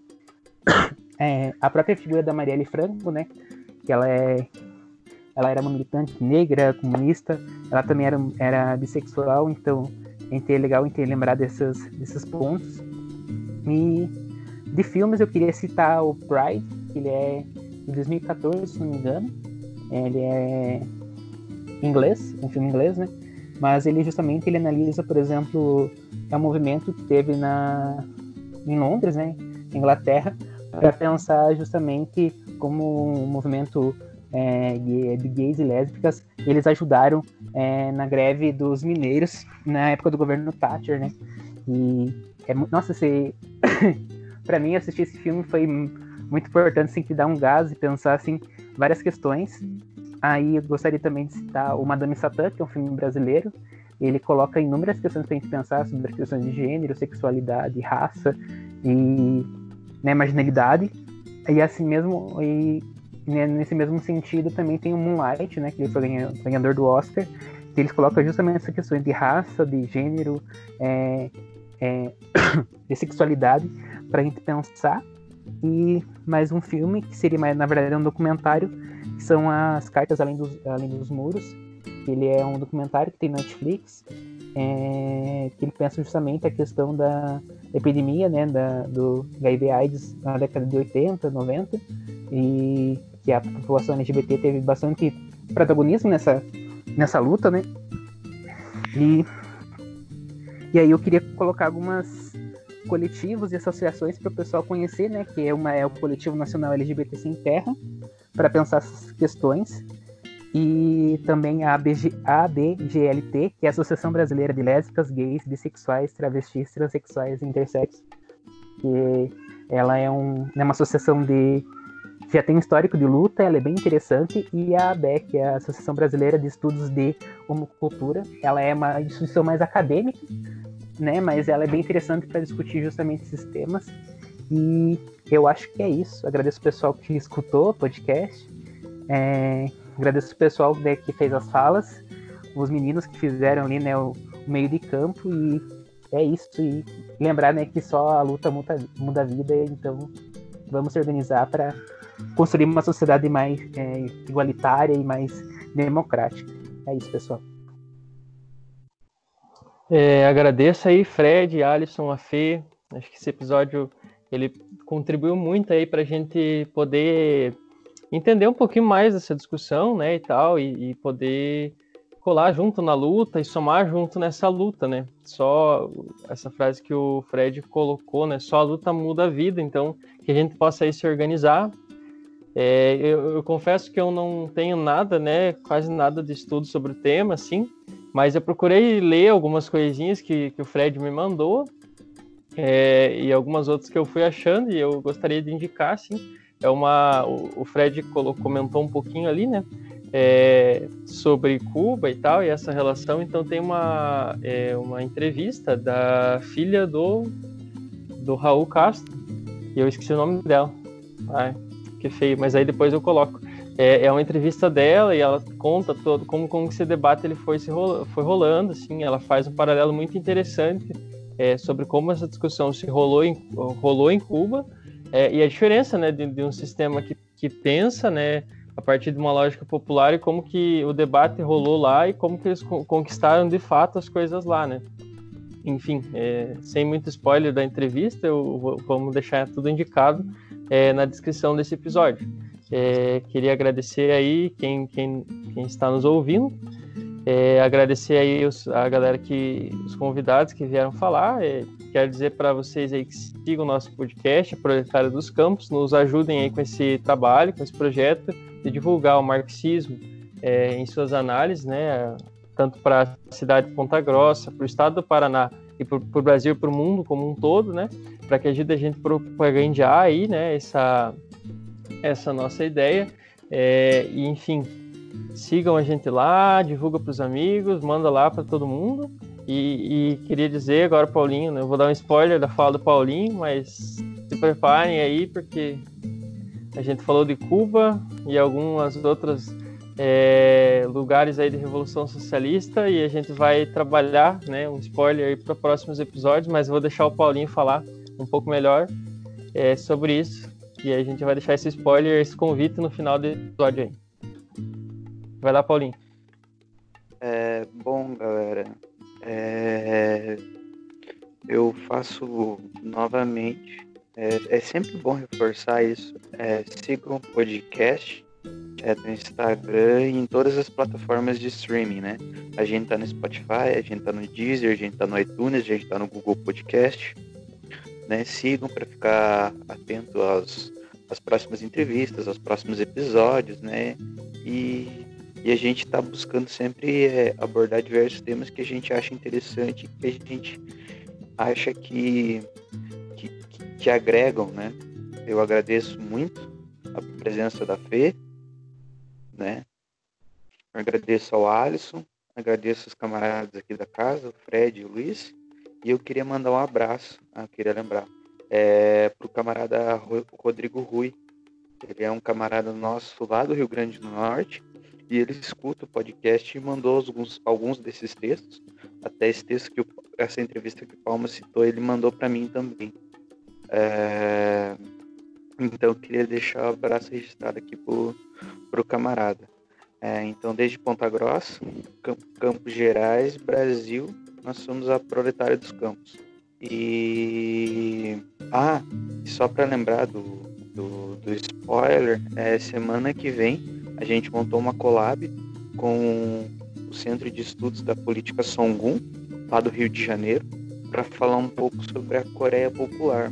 Então fica atento aí, galera que fora essa terça, na outra, vai ser o episódio da Coreia Popular com o Lucas Rubio e com o camarada Gabriel Tanan, sabe? Então fiquem atentos, siga que a gente vai ter, a gente sempre vai trabalhar novas novas coisas, novos temas e coisas que a gente agrega e que são importantes, né? Então eu acho que é isso, galera. Como o Fred disse, como o Palma reforçou, só a luta muda a vida. Então, continuemos lutando por uma sociedade socialmente igual, humanamente diferente e totalmente livre. É isso. Até mais.